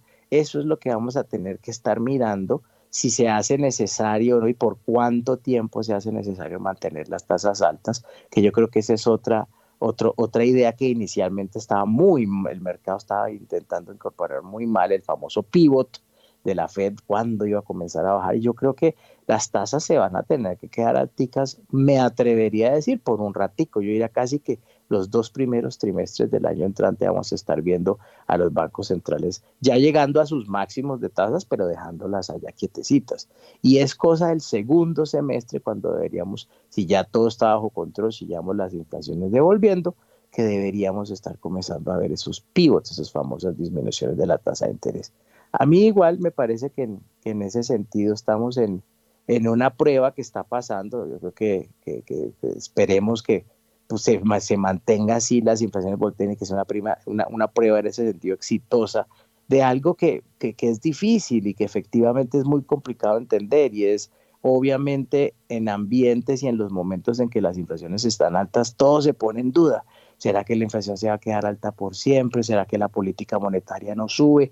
Y yo creo que esta va a ser una prueba en el sentido de que sí sirve la política monetaria, sí es costosa porque nos va a costar una desaceleración, pero yo digo que nos cueste un año como el 2023 con el fin de garantizar una inflación que se devuelve y por consiguiente la posibilidad de volver a tener proyectos de inversión factibles, porque es que hoy en día, Héctor Mario, ¿quién hace un proyecto de inversión con tasas de interés en los niveles que están en Colombia y con la inflación que está en Colombia. ¿Cuánto le tiene que dar la tasa interna de retorno a uno para un proyecto para poder hacer un proyecto?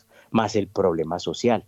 Tiene más del 60% de la población que gana menos de un salario mínimo y que ellos sufren de una inflación más alta de la que, tiene, de la que tiene y la que reporta el DANE. Bueno, el DANE reporta por todos los niveles de ingresos y el mismo DANE nos dice que para los ingresos bajos la inflación tiende a ser inclusive por encima del 13%. Entonces, un año de sacrificio en materia de crecimiento económico con el fin de volver a poner los niveles de inflación en hacia donde tienen que estar, yo creo que vale la pena. Y esa va a ser la gran lección que espero tengamos nosotros hacia el año entrante, Héctor Mario. Muy, muchas gracias, Munir. Eh, ya vamos a pasar al tema interno porque hay que hablar de la colocación de bonos, cómo se ve la expectativa. Una pregunta que hizo muy interesante Juan Manuel Quintero sobre por qué la garantía eh, para la próxima emisión eh, colateral o de los multilaterales, vamos a ver. Por ahora tenemos ya en línea a Carolina Munzón Urrego, la jefe de análisis económico de Itaú Colombia, economista de la Universidad Nacional, fue analista del área de investigaciones de, Fidu Previsora y fue y trabajó en la subdirección de crédito público de Hacienda. Jenny Carolina, bienvenida a Primera Página Radio. Héctor, muy buenos días para ti, a toda nuestra audiencia y al panel de invitados. Bueno, Carolina, su contribución a todo este enredo, eh, se disipan algunos problemas. Bueno, es que aquí estaba viendo titular de Bloomberg. Eh, se cree que el discurso de Powell, eh, que es a las doce y media del día, dice que hable del tema slowly, quiere decir que se llega un una apretón de las tasas, pero en menor nivel al que se venía ah, haciendo, bajarle el tono a la agresividad o al tono hawkish de la Fed. ¿Cuál es su apreciación de este asunto, Carolina? Bueno, Héctor, al respecto, yo creo que eh, ellos son conscientes que se ha venido haciendo el proceso de, retiro del estímulo monetario, pero las tasas hasta ahora empiezan a ser ligeramente contractivas en los Estados Unidos. Yo creo que el discurso de hoy precisamente sí va a mostrar que eh, es factible que hacia adelante venga un, un pad de subidas mucho más gradual para darles un poco más de tiempo también eh, de ver cómo reacciona la economía, cómo sigue reaccionando el mercado laboral eh, y ya vemos esas, esas señales bajistas en términos de, de, inflación, pero que vayan un poco más lento no, no quiere decir para nosotros que el ciclo esté cerrado y que no puedan ir incluso más allá.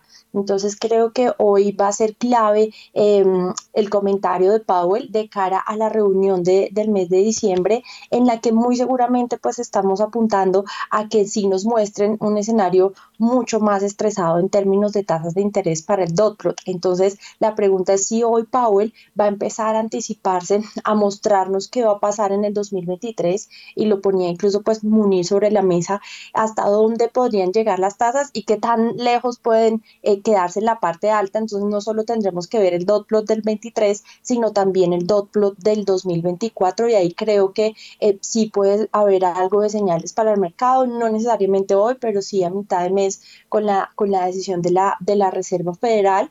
Y acá también pues hay que recordar que es una semana muy clave con datos del mercado laboral, el mercado laboral pues sigue mostrando bastante solidez, esperamos una tasa de desempleo que se mantenga cercana al 3,6% y en ese contexto creo que sí están los argumentos para que la Fed quizás haga un esfuerzo un poco mayor para seguir subiendo las tasas, que sí pueda moderar eh, eh, no descartamos 50 básicos para la decisión de, diciembre, pero sí estamos pensando que niveles incluso por encima del 5 para el 2023 son eh, bastante probables y más también cuando tenemos una hoja de balance que ha crecido tanto a lo largo de la pandemia. Entonces no solo es un tema de tasas, sino también pues un tema de hoja de balance. Ellos inyectaron una liquidez muy grande y sentimos que eso también está jugando un papel en este momento en el mercado y que ahora pues eh, su prioridad sí tiene que ser la inflación teniendo en cuenta que el mercado laboral les da espacio. Y ya para finalizar ahí el view en términos de la Fed, hay que también tener muy presente que si bien la inflación total ya está empezando eh, a ceder y hay señales muy positivas porque también eh, se han disminuido los problemas en términos logísticos, han corregido los precios de los commodities, tenemos que ver qué tanta inercia sigue mostrando las inflaciones básicas, incluso alrededor del mundo, que creo que pueden tardar un poco más en, en bajar. Entonces, ese va a ser como el gran reto de los bancos centrales, unas inflaciones básicas que se van a mantener algo elevadas por lo menos en el primer trimestre del año y ahí yo creo que nos van a dejar en el, en el debate de hasta dónde pueden seguir los bancos, los bancos centrales hacia adelante, Héctor, pero nosotros sí creemos que puede haber camino incluso más allá del 5%. Gracias, Carolina. Eh, bueno, bueno, perdón por la... Eh, eso es la gritería del mundial, mentiras. El asunto es 7 y 20 minutos de la mañana. Entremos ahora en materia colombiana. Don Nelson Vera, eh, veníamos eh, ya mirando con Juan Manuel, eh, ya se abrió una ventanita, hubo bonos, hay la posibilidad de acudir más a los mercados, pero primero hay que convencer a los mercados de que hay confianza inversionista. ¿Cuál es su forma de ver las cosas a estas alturas sobre Colombia? En el margen es una buena noticia haber aprovechado este mes de, un poco más de calma en los mercados para haber salido con esa, operación de manejo de deuda. Pero pues la verdad es que eso es un reflejo también, ese incremento de las tasas de interés por encima del 8%, así sean relativamente eh, competitivas ahora, pues son más del doble de lo que estábamos haciendo hace un par de años. Eh, y entre otras razones, por el fuerte deterioro que hemos tenido en los fundamentales fiscales, todos ya conocemos el tema de la pérdida del grado de inversión, y de allí la importancia de poder dar algo de mayor claridad fiscal hacia el futuro. ¿cierto? Mucho se habla del aterrizaje suave de la economía, pero pues ese aterrizaje suave de la economía requiere que también la eh, administración del presidente Petro aterrice con mucha mayor claridad en temas que den un poco más de confianza, no solo a los, a los inversionistas, sino de cuál va a ser ese panorama de largo plazo de la política fiscal. Y acá, para tratar de unir los temas tanto monetarios como fiscales, siempre hemos comentado, Héctor Mario, que uno de los grandes desafíos que tiene precisamente a Colombia es lograr esa mayor coordinación de la política monetaria con la política fiscal en ese aterrizaje de la demanda agregada el próximo año. Y entre menor grado de consolidación fiscal se logre, pues más restrictivo va a tener que ser el Banco de la República. Entonces necesitamos ese grado de, convergencia, si no lo que tendremos será mayor presiones al alza en las tasas de interés, mayor ah, prima por riesgo en un ambiente de volatilidad internacional, teniendo evidentemente en cuenta que probablemente estamos ya cerca de esos picos inflacionarios. Nosotros nos están dando un pico inflacionario, digamos que en el primer trimestre del próximo año, y como lo mencionaba también Carolina, tanto en Colombia como acá en Estados Unidos, la discusión no es no si la inflación va a bajar, sí, evidentemente va a bajar por factores tanto de oferta como de demanda. El problema es que creo, y leyendo también acá los reportes de los colegas de los bancos de inversión, están siendo muy optimistas sobreponderando la desinflación por el lado de los bienes. Por el lado de los servicios, que es lo que Carolina estaba mencionando en esas inflaciones básicas, esa es mucho más pegajosa. Y habiéndonos comprado el error de la inercia inflacionaria, es donde tendremos un poco más de problemas en la en la convergencia. Y cerraría con el tema del salario mínimo en Colombia.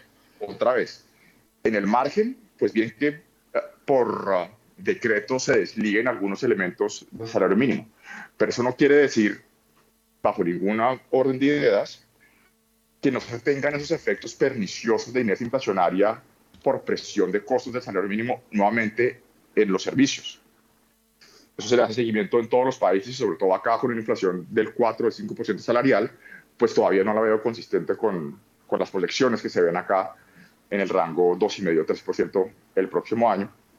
Y pues en Colombia es también algo similar. Entonces, bien porque se desliguen, pero eso bajo, bajo ninguna medida implica que eso no sea un elemento muy fuerte de la persistencia inflacionaria del próximo año, como lo mencionaba Munir. Mil gracias, don Nelson. Siete y veinticuatro minutos. Jenny Carolina Monzón, jefe de análisis económico de Itaú Colombia, su punto de vista.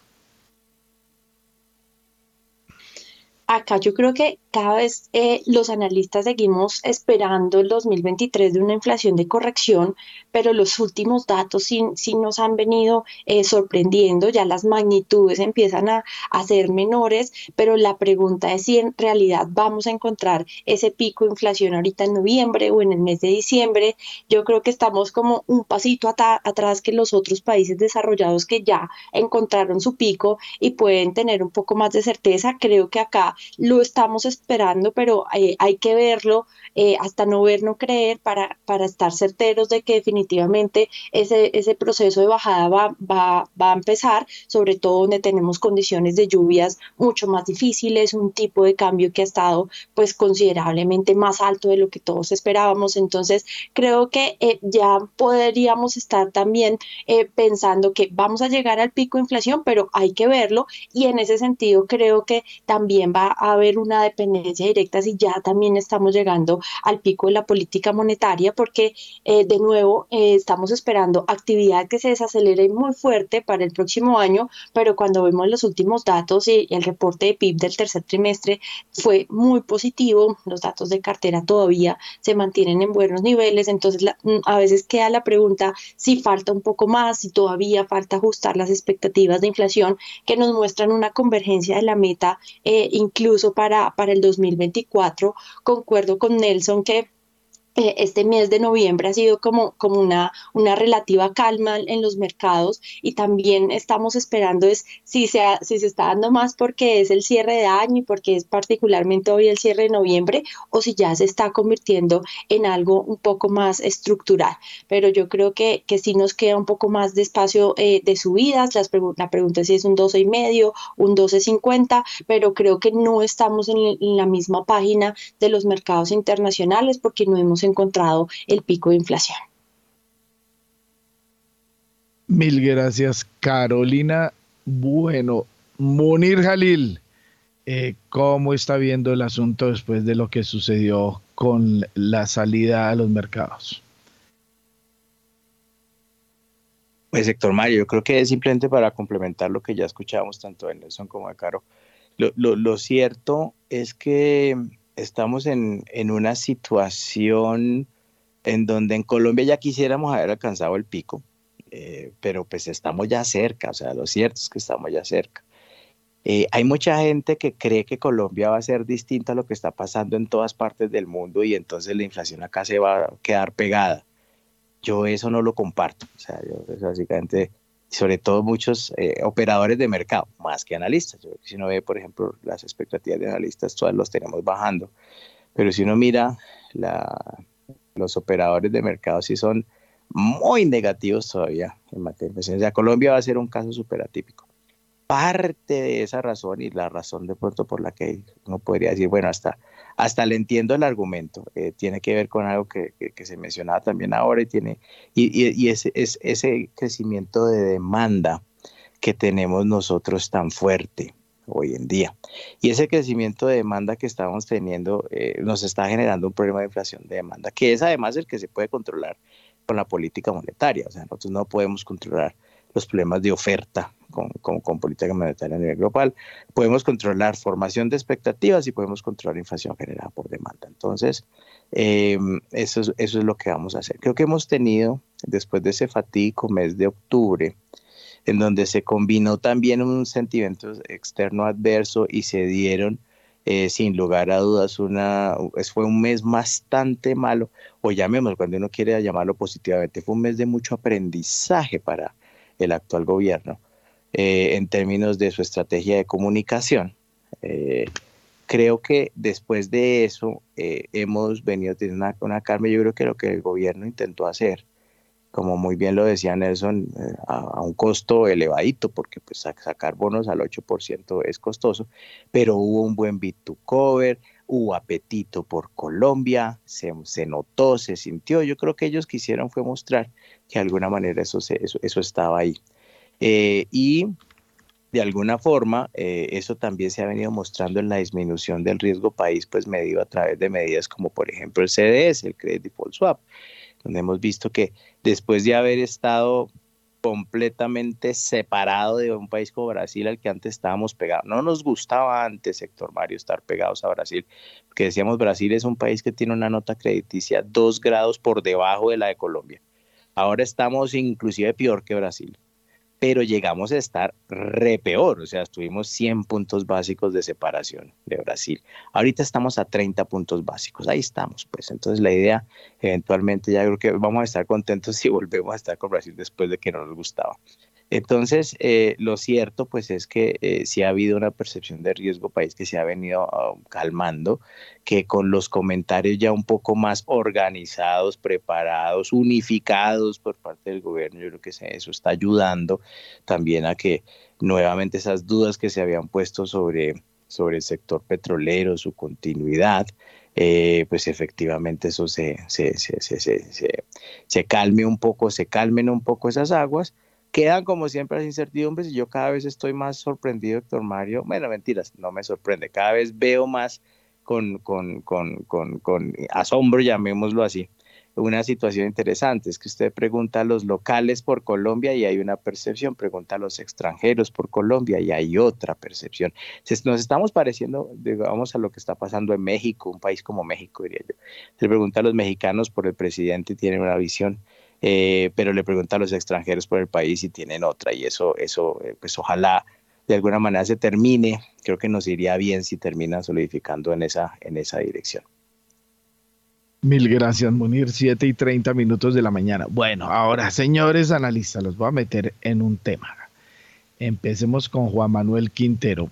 Em, a el solo ayer, eh, la Junta Directiva del Banco de la República eh, tanto el ministro de Hacienda como el eh, gerente general Leonardo Villar hablaron sobre un tema precisamente que tiene que ver con algo de lo que ustedes dijeron y es em, eh, los temas de comunicación.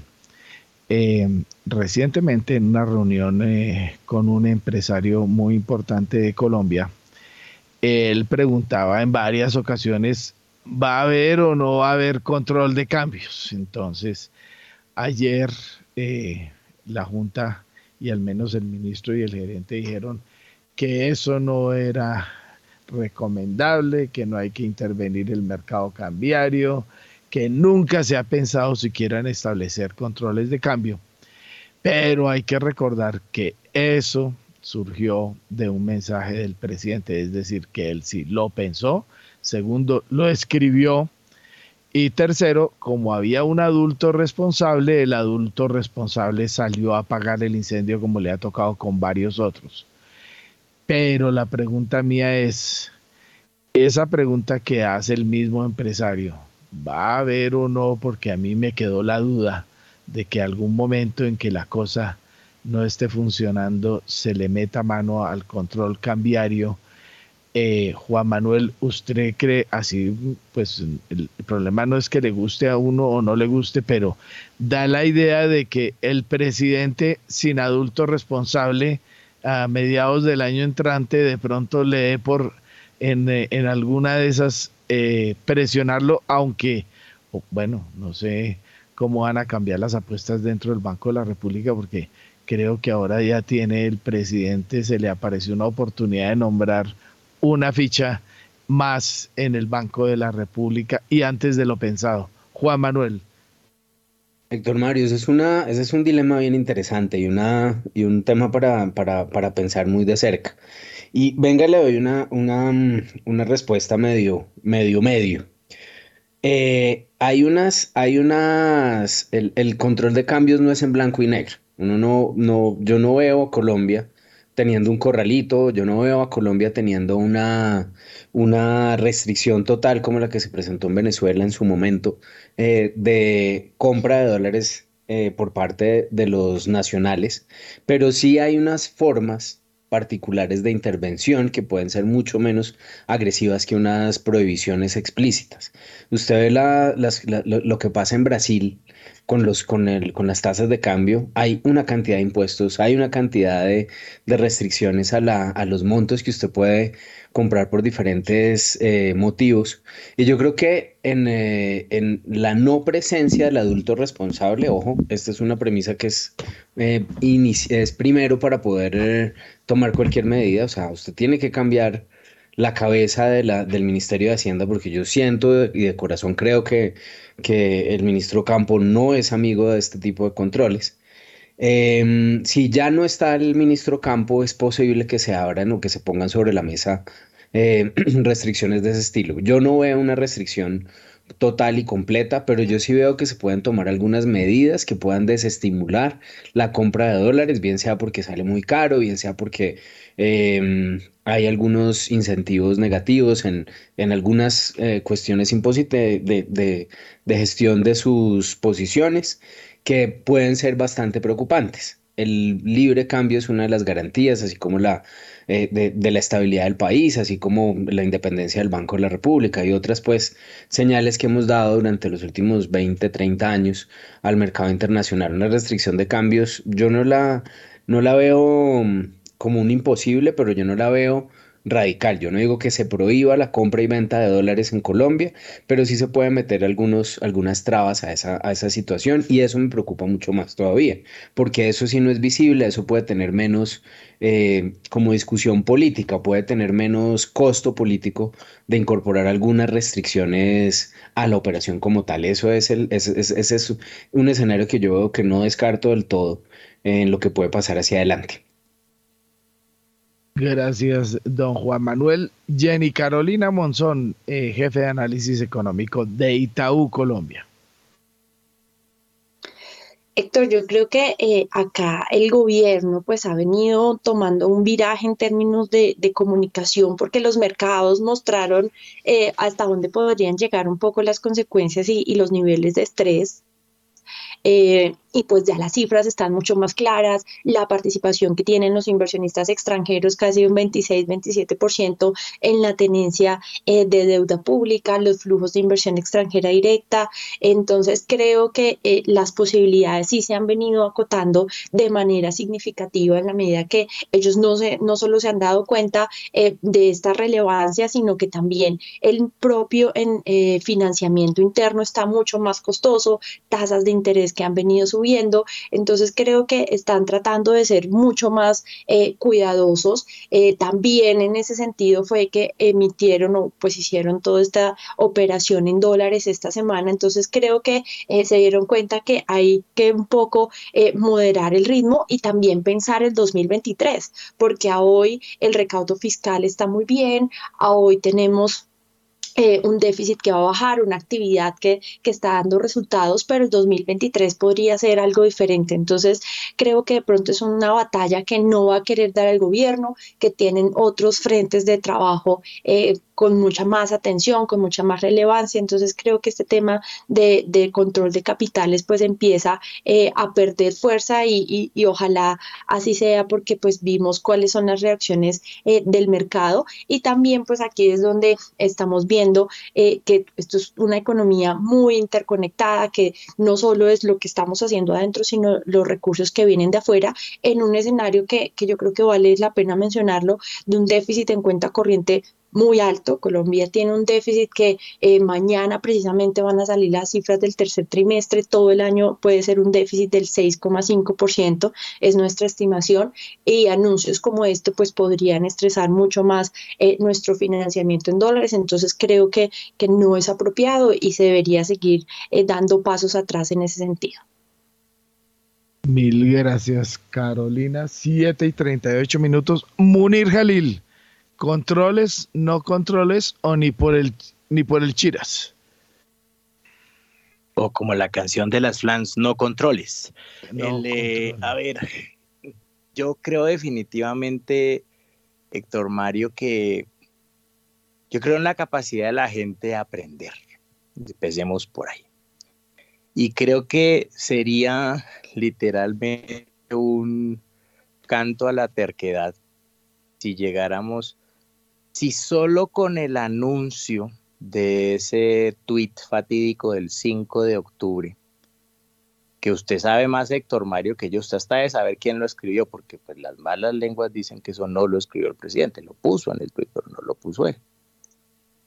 El, em, pero el hecho de que haya sido puesto y se haya comentado generó tremendo ruido, Héctor Mario. Imagínense qué cosa constructiva y qué factor positivo vendría. ¿Qué podría sacar positivo un gobierno como el colombiano? De establecer un control de capitales. O sea, a veces me dice la gente que es que yo de pronto soy muy racional alrededor de esos temas, pero es que yo no veo, o sea, yo me pongo en los zapatos del gobierno y digo, no, es que voy a hacer control porque es que esto me va a ayudar en dos puntos Héctor, a mí, Héctor a mí no se me ocurre absolutamente nada. O sea, yo no sé qué sale de bueno de establecer un control de capitales. ¿Qué sale de bueno de esa medida? Solo el comentario de una posibilidad de una forma mal escrita de un impuesto a las remesas de los capitales golondrinas, que así fue que se escribió. Y que eso nadie sabe qué significa. Un impuesto a las remesas de capitales, pues, ¿eso qué es? Eso nadie sabe qué es eso. Entonces, si solo un comentario en esa dirección nos generó 400, 500 pesos de desviación de un tipo de cambio de los fundamentales, imagínese la acción, volverlo una realidad, ¿qué impacto tendría?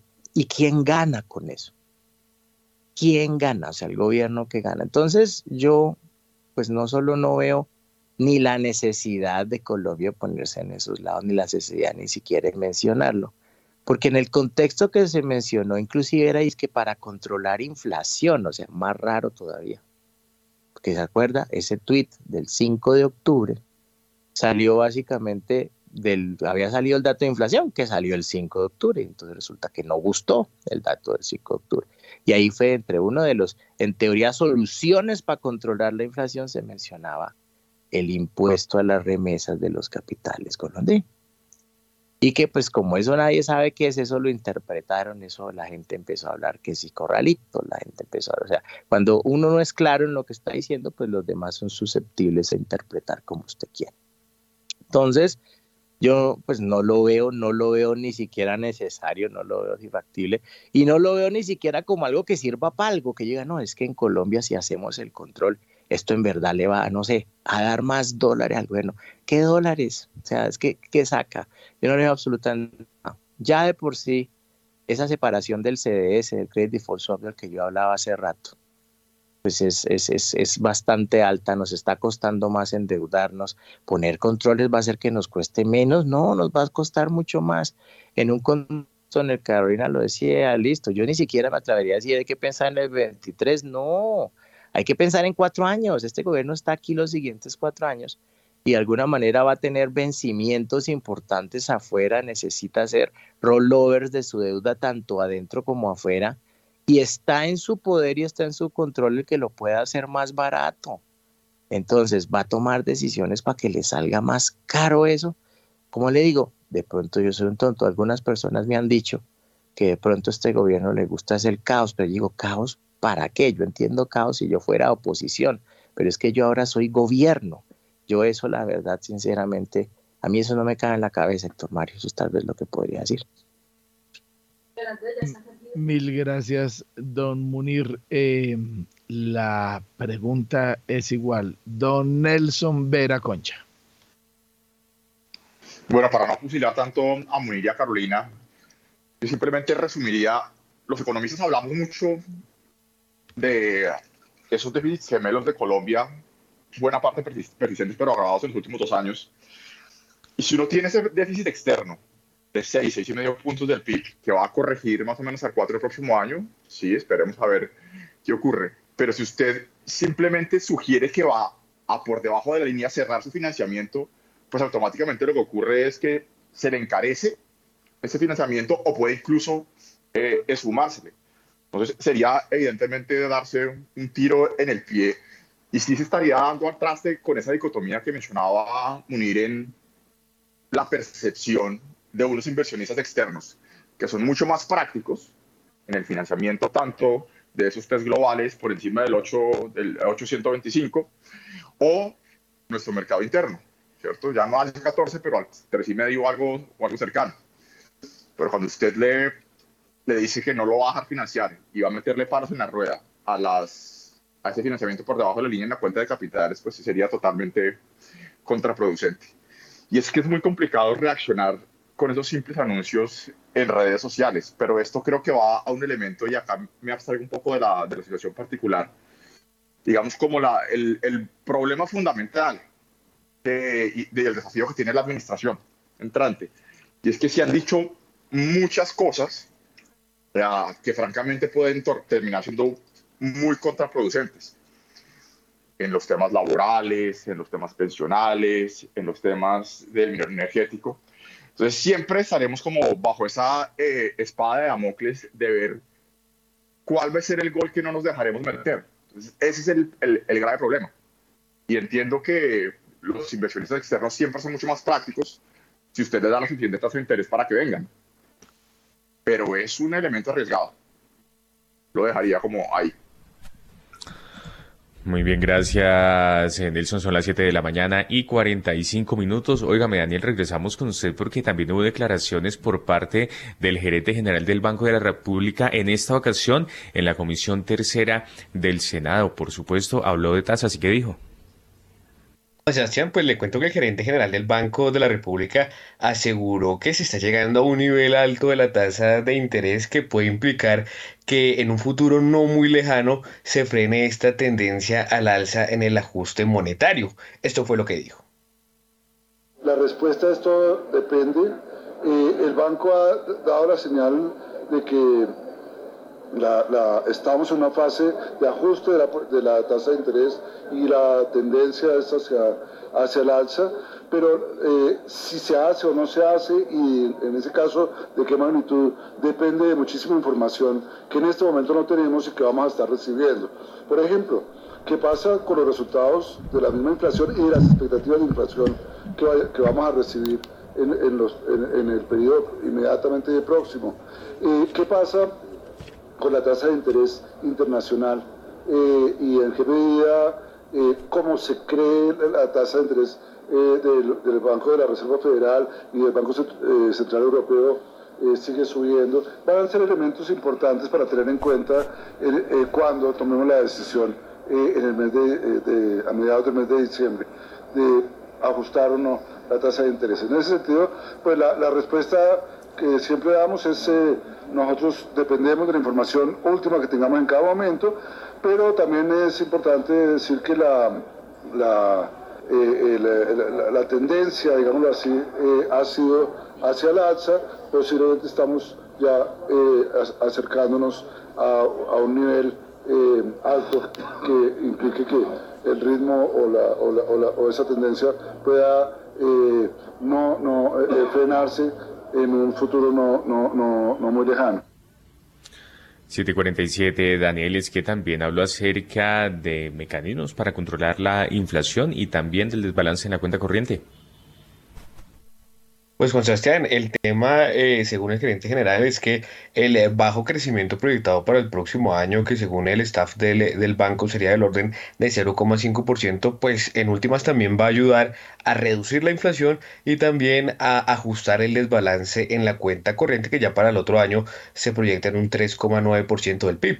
Eso fue lo que dijo el gerente esa desaceleración no solamente nos va a ayudar a esa bajada de la inflación que estamos previendo hacia niveles de 7% el año entrante para seguir bajando hacia el 3% en el año subsiguiente y además es consistente con que el, desequilibrio entre exportaciones e importaciones se va ajustando, como se ha venido ajustando ya recientemente, y se va a seguir ajustando de tal forma que el déficit de cuenta corriente proyectado por el banco para el año entrante ya no sería el 6% que tenemos proyectado para este año, sino un 3.9%, que es algo mucho más fácil de financiar, que genera menos vulnerabilidad de la economía, que va a generar menos volatilidad de la tasa de cambio y que va a permitir estar a final del año entrante en una situación que permite eh, avisorar para los años subsiguientes un crecimiento mucho más sano, mucho más sostenible y que es buena parte de nuestro propósito y de la, de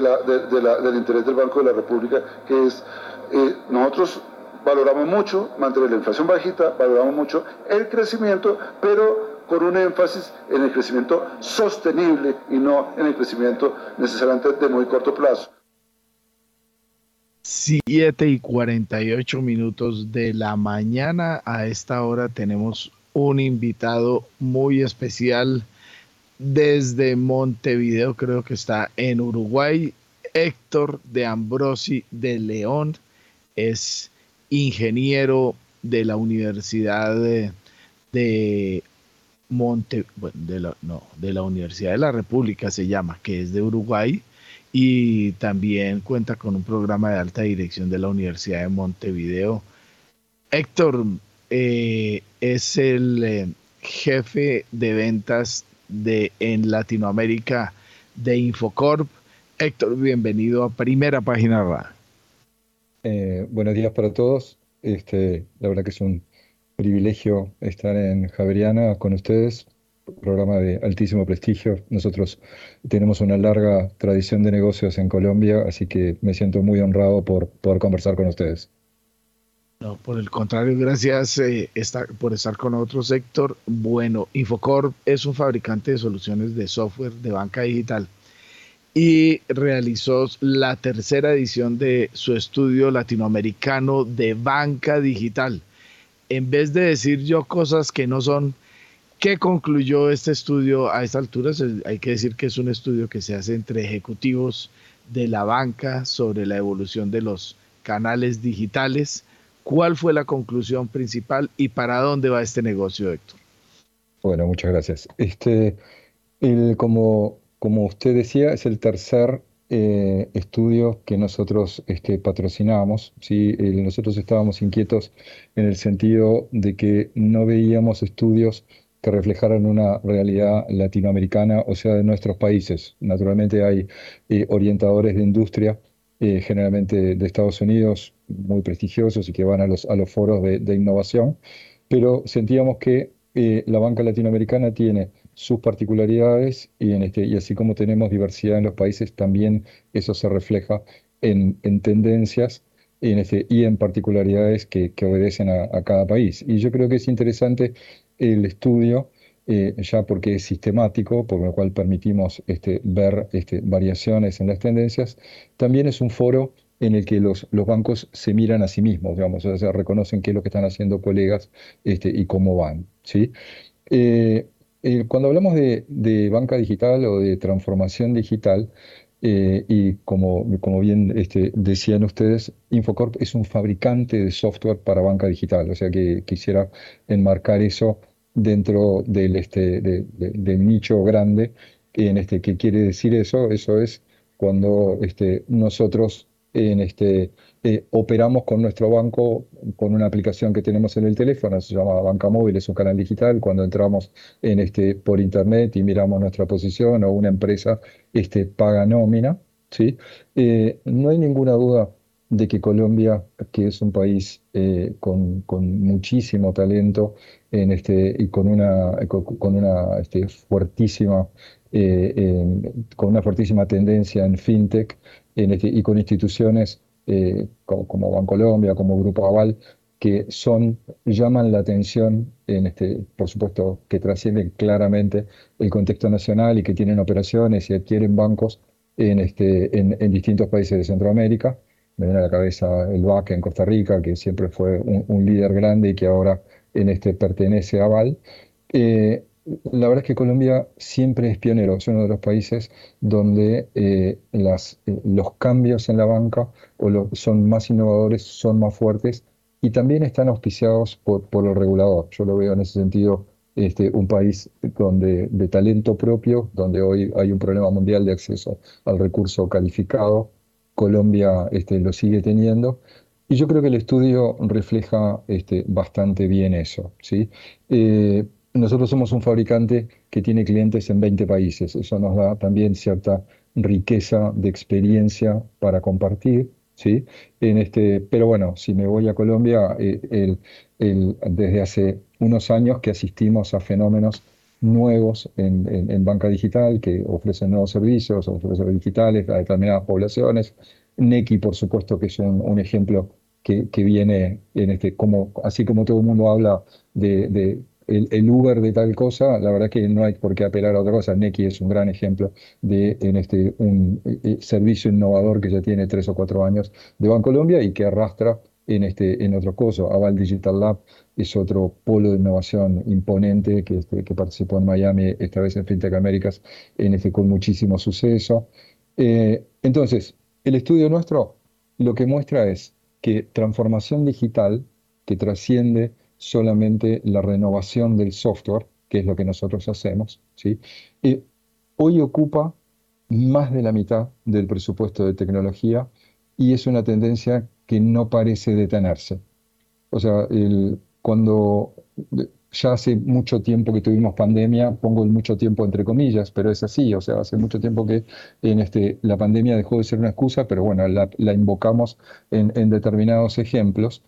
Para nuestra industria, que es la necesidad de una institución financiera de comunicarse con sus clientes en este, aislados con las instituciones cerradas, tuvo un enorme impulso en el desarrollo de canales digitales, algo que no sea solamente llamar al call center y que me atiendan, o sea, este, mora de deuda, ustedes recuerdan, este, situación de crisis que impactó en el sector financiero en eso. Desde el punto de vista de la industria de la digitalización, tuvo un gran impulso. Entonces lo que vemos ahora son eh, de esa de ese gran salto en este, los, como olas siguientes. ¿sí? Nosotros nos ubicamos en, una empresa, creo que nosotros somos un fabricante eh, sin dejar de ser este, eh, muy modesto y muy moderado en, la forma de decirlo, en este, alguien con quien se conversa. Nosotros estamos siempre en los procesos de, este, de adquisición de tecnología o de transformación desde el punto de vista tecnológico de las instituciones. Creo que sí, que somos el fabricante que tiene más referencias.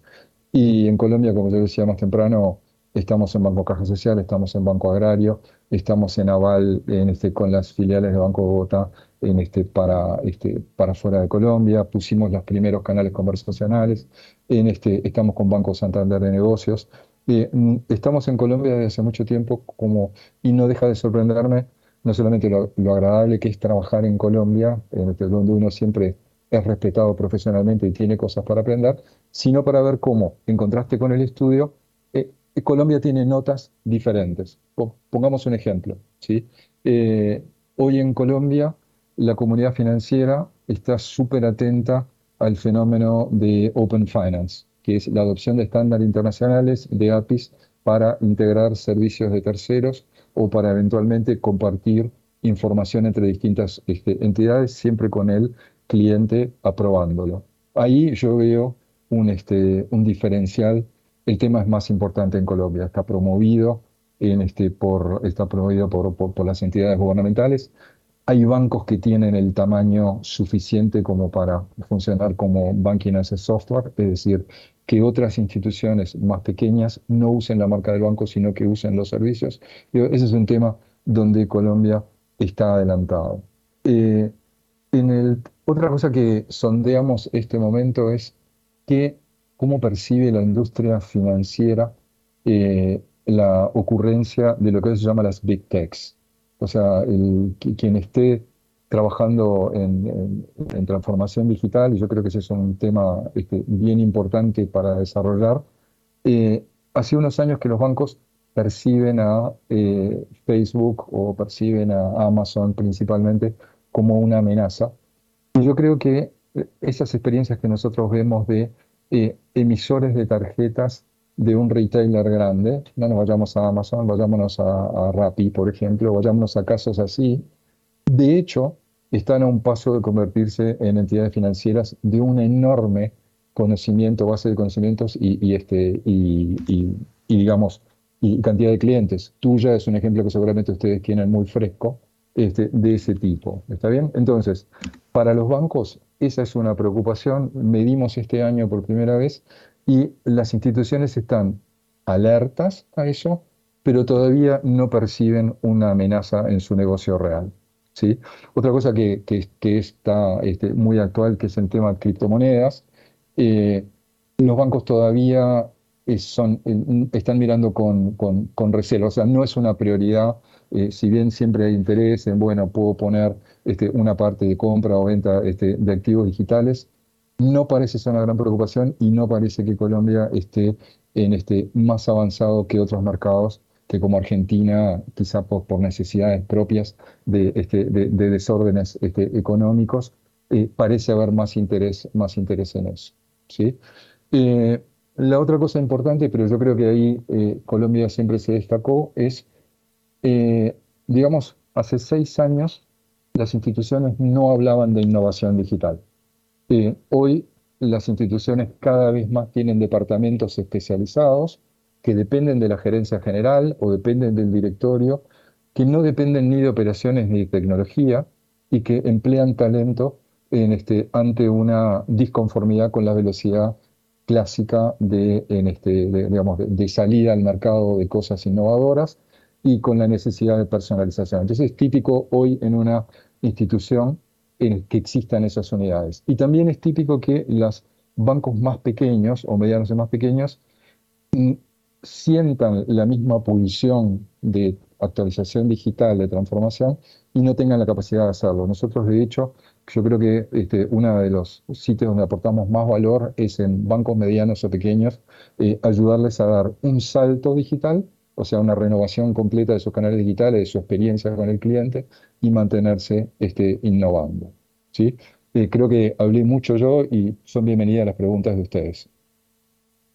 Eh, ya, Héctor, estamos hablando con Héctor de Ambrosi de León desde Montevideo. Héctor, vamos a hacer la conexión de las 8 de la mañana de nuestra emisora. Ya regreso y le hago una pregunta precisamente sobre un tema a mí que me llamó la atención y es que veo que el 41% de los encuestados no sabe eh, qué cantidad de gente está dedicada a negociar con criptoactivos y otros activos digitales. Ya regreso. Preparo la respuesta en Colombia y en el estudio general. Muchas gracias. Gracias.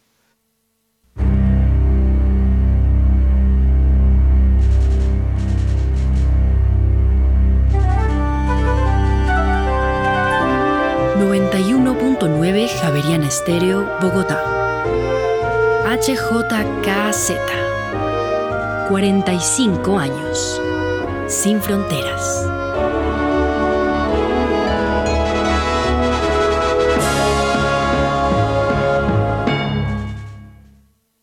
Elegí regalarme tiempo para cumplir mi proyecto de vida. Gracias al pago de tus impuestos, estamos cumpliendo nuestro plan de gobierno. Creamos 14 manzanas del cuidado para relevar a miles de mujeres cuidadoras para que puedan descansar, estudiar y emprender mientras cuidamos a quienes ellas cuidan. Trabajo que da resultados. Alcaldía Mayor de Bogotá. Hoy es un buen momento para que empieces a conquistar el mercado global colombiano. Compra activos globales en pesos colombianos y diversifica tu portafolio de inversión. Conoce más en bbc.com.co. En Movistar adelantamos los regalos de Navidad con camisetas campeonas. Ponte la 10 activándote en un plan Movistar total desde 450 megasimétricas por 47,495 pesos mes 2 y 3 y lleva gratis una camiseta edición limitada. Compra ya en movistar.co o marca numeral 709. Nadie te da más. Aplican términos y condiciones. En Acciones y Valores, nuestra prioridad es construir la mejor versión de su futuro financiero. Por ello, creamos soluciones para cada uno de sus objetivos. Descubra nuevas formas de ahorrar y simplifique todo desde el celular a través de inversiones digitales desde un peso. Genere rentabilidad y a la vez impacto positivo en el mundo con inversiones responsables. Construya su plan de inversión personalizado con asesoría exclusiva y especializada Optimice el manejo de recursos de su empresa por medio de soluciones de tesorería. Realice envíos y pagos internacionales seguros de la mano de nuestro aliado Western Union. Es momento de crear metas juntos. Conozca la mejor forma de hacerlo. Contáctenos en www.axivalores.com o al WhatsApp 323-236-5222, vigilado y regulado por la Superintendencia Financiera de Colombia. Yo elegí más oportunidades de trabajo para las mujeres. Gracias al pago de tus impuestos, estamos cumpliendo nuestro plan de gobierno. Generamos y gestionamos más de 21 mil puestos de trabajo para mujeres, sembrando especies para reverdecer a Bogotá y en actividades que eran exclusivas de hombres. Trabajo que da resultados. Alcaldía Mayor de Bogotá. Javeriana Estéreo, sin fronteras. A esta hora, abren los mercados en Colombia.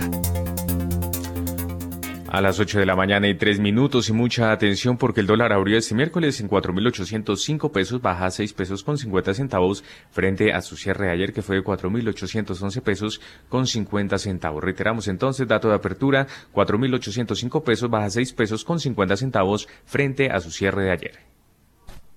Mil gracias, don Juan Sebastián. Bueno, estamos con nuestro invitado Héctor de Ambrosi de León de Infocorp y el estudio, bueno, el estudio, la encuesta que se hizo con los jefes de bancos, con ejecutivos sobre cómo anda la banca digital. Y la pregunta era esa, Héctor, eh, me llamó la atención, pues obviamente que el estudio entra en muchos otros eh, temas claves del asunto, pero eh, me pregunto yo, eso tiene que ver mucho con que precisamente los bancos que, digamos, son, entre comillas, eh, vigilados legalmente, no están metidos en ese negocio, entonces, por lo tanto, desconocen las magnitudes de los negocios con criptomonedas? Eh, bueno, podría ser este, una razón. El, retomo tu, eh, tu pregunta este, y le comento a la audiencia qué es lo que se preguntaba, los resultados, y cómo estos resultados son un poquito diferentes en las contestaciones en Colombia. ¿sí? la pregunta era, ¿qué porcentaje de la población invierte en criptomonedas? Eh, y la audiencia naturalmente son ejecutivos de, banco de rol gerencial o este, para arriba. ¿ok? El, en el grueso de la región, eh, el 41%, o sea, casi la mitad de los, de los encuestados, piensan que, no saben, que realmente es un dato que, que no, está, eh, que no está accesible. ¿sí? en cambio, el, la otra mitad, del 46%, lo estima como muy bajito, menos del 10% de la población. En ningún caso, o casos excepcionales, los percentiles de arriba, 31, como pensar que la mitad de la población está, eh, creo que no era un resultado razonable, la, encuesta dio el 1 o el 2%, que son marginales en la distribución. Lo que es cierto es que eh, parece que hay, todavía una gran incertidumbre. No es algo que los bancos en este, no les llame la atención, pero muy probablemente eh, hay una turbulencia en, en, en, el sistema criptos, en la cantidad que aparecen, en cómo les va de distintas monedas, ¿sí? donde los bancos los están mirando como interés no prioritario y con una falta importante de información.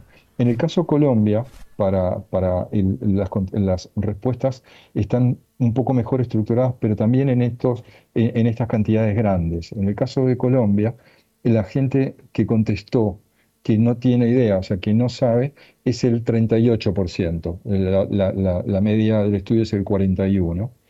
Como contraste, el 62% del estudio en este caso, o sea, eh, un porcentaje bastante más importante que en el resto del estudio, lo sitúa en menos del 10% de la población. O sea, también lo asigna este, a un porcentaje muy pequeño, no bien cuantificado, y no hay este, respuestas por encima de eso. Entonces, en ese sentido, creo que las respuestas de Colombia se alinean al estudio general, pero la percepción de que es un mercado de inversión que existe, pero que todavía está muy limitado a algunas poblaciones, eh, está alineado con el estudio también. ¿Sí? Em, hay, una pregunta allí, me pareció. No, adelante, Héctor. Concluya, por favor. Eh, bueno, en este, ¿Ustedes tienen más preguntas o quieren que... No, eh, la verdad, Héctor, es que tenemos eh, el problemita del, del tiempo. Eh, se nos acabó nuestro programa por, por espacio, pero muy interesante y tenemos que seguir precisamente hablando de estos temas porque veo que hay una fuente inagotable de información que hay que seguir consultando. Entonces, eh, Héctor de Ambrosi de León de Infocorp. Nos vamos a conectar de nuevo en breve y vamos a seguir hablando del tema de la banca digital y lo que viene para la región sobre este asunto. Estupendo. Eh, voy a encender la cámara solamente para despedirme de ustedes. Este, quería este, agradecerles mucho de nuevo. Eh, sé muy bien quién es Javeriana, escucho la radio cuando estoy en Bogotá y cuando estoy en Montevideo, si los quiero decir. Este, así que es un privilegio para Infocorp eh, eh, para hablar allí. Estamos siempre a las órdenes, nos gusta mucho contar lo que hacemos y yo creo que esta es una transformación histórica de verdad en la industria, como hay tantas, esta es una muy interesante, así que siempre que quieran, quieran ustedes conocer más o hablar más, encantado de hacerlo. Muchísimas gracias en este, y buenos días. Muy bien, gracias Héctor. 8 de la mañana y 9 minutos. Hasta ahora el petróleo de referencia Brent se mueve sobre los 84 dólares con 95 centavos el barril, terreno positivo, mientras que el WTI se cotiza sobre los 80 dólares con 5 centavos el barril. También se recupera a esta hora, Héctor Mario. Gracias, don Juan Sebastián. Aquí hagamos una actualización. Standard Poor's punto 16%, el Dow punto 10%, el Nasdaq punto 43, el Russell punto 31, todos subiendo, bolsas europeas subiendo, petróleo subiendo, la cosa ha cambiado totalmente, el WTI por ejemplo sube 2.07% en estos momentos. Eh, William Varela, muy rápidamente, su resumen eh, sin política del famoso tema de las plataformas de criptoactivos. Así es, Héctor. En las últimas horas, la Cámara de Representantes aprobó en segundo debate el proyecto que regula los servicios de intercambio de criptoactivos ofrecidos a través de plataformas de intercambio de criptoactivos.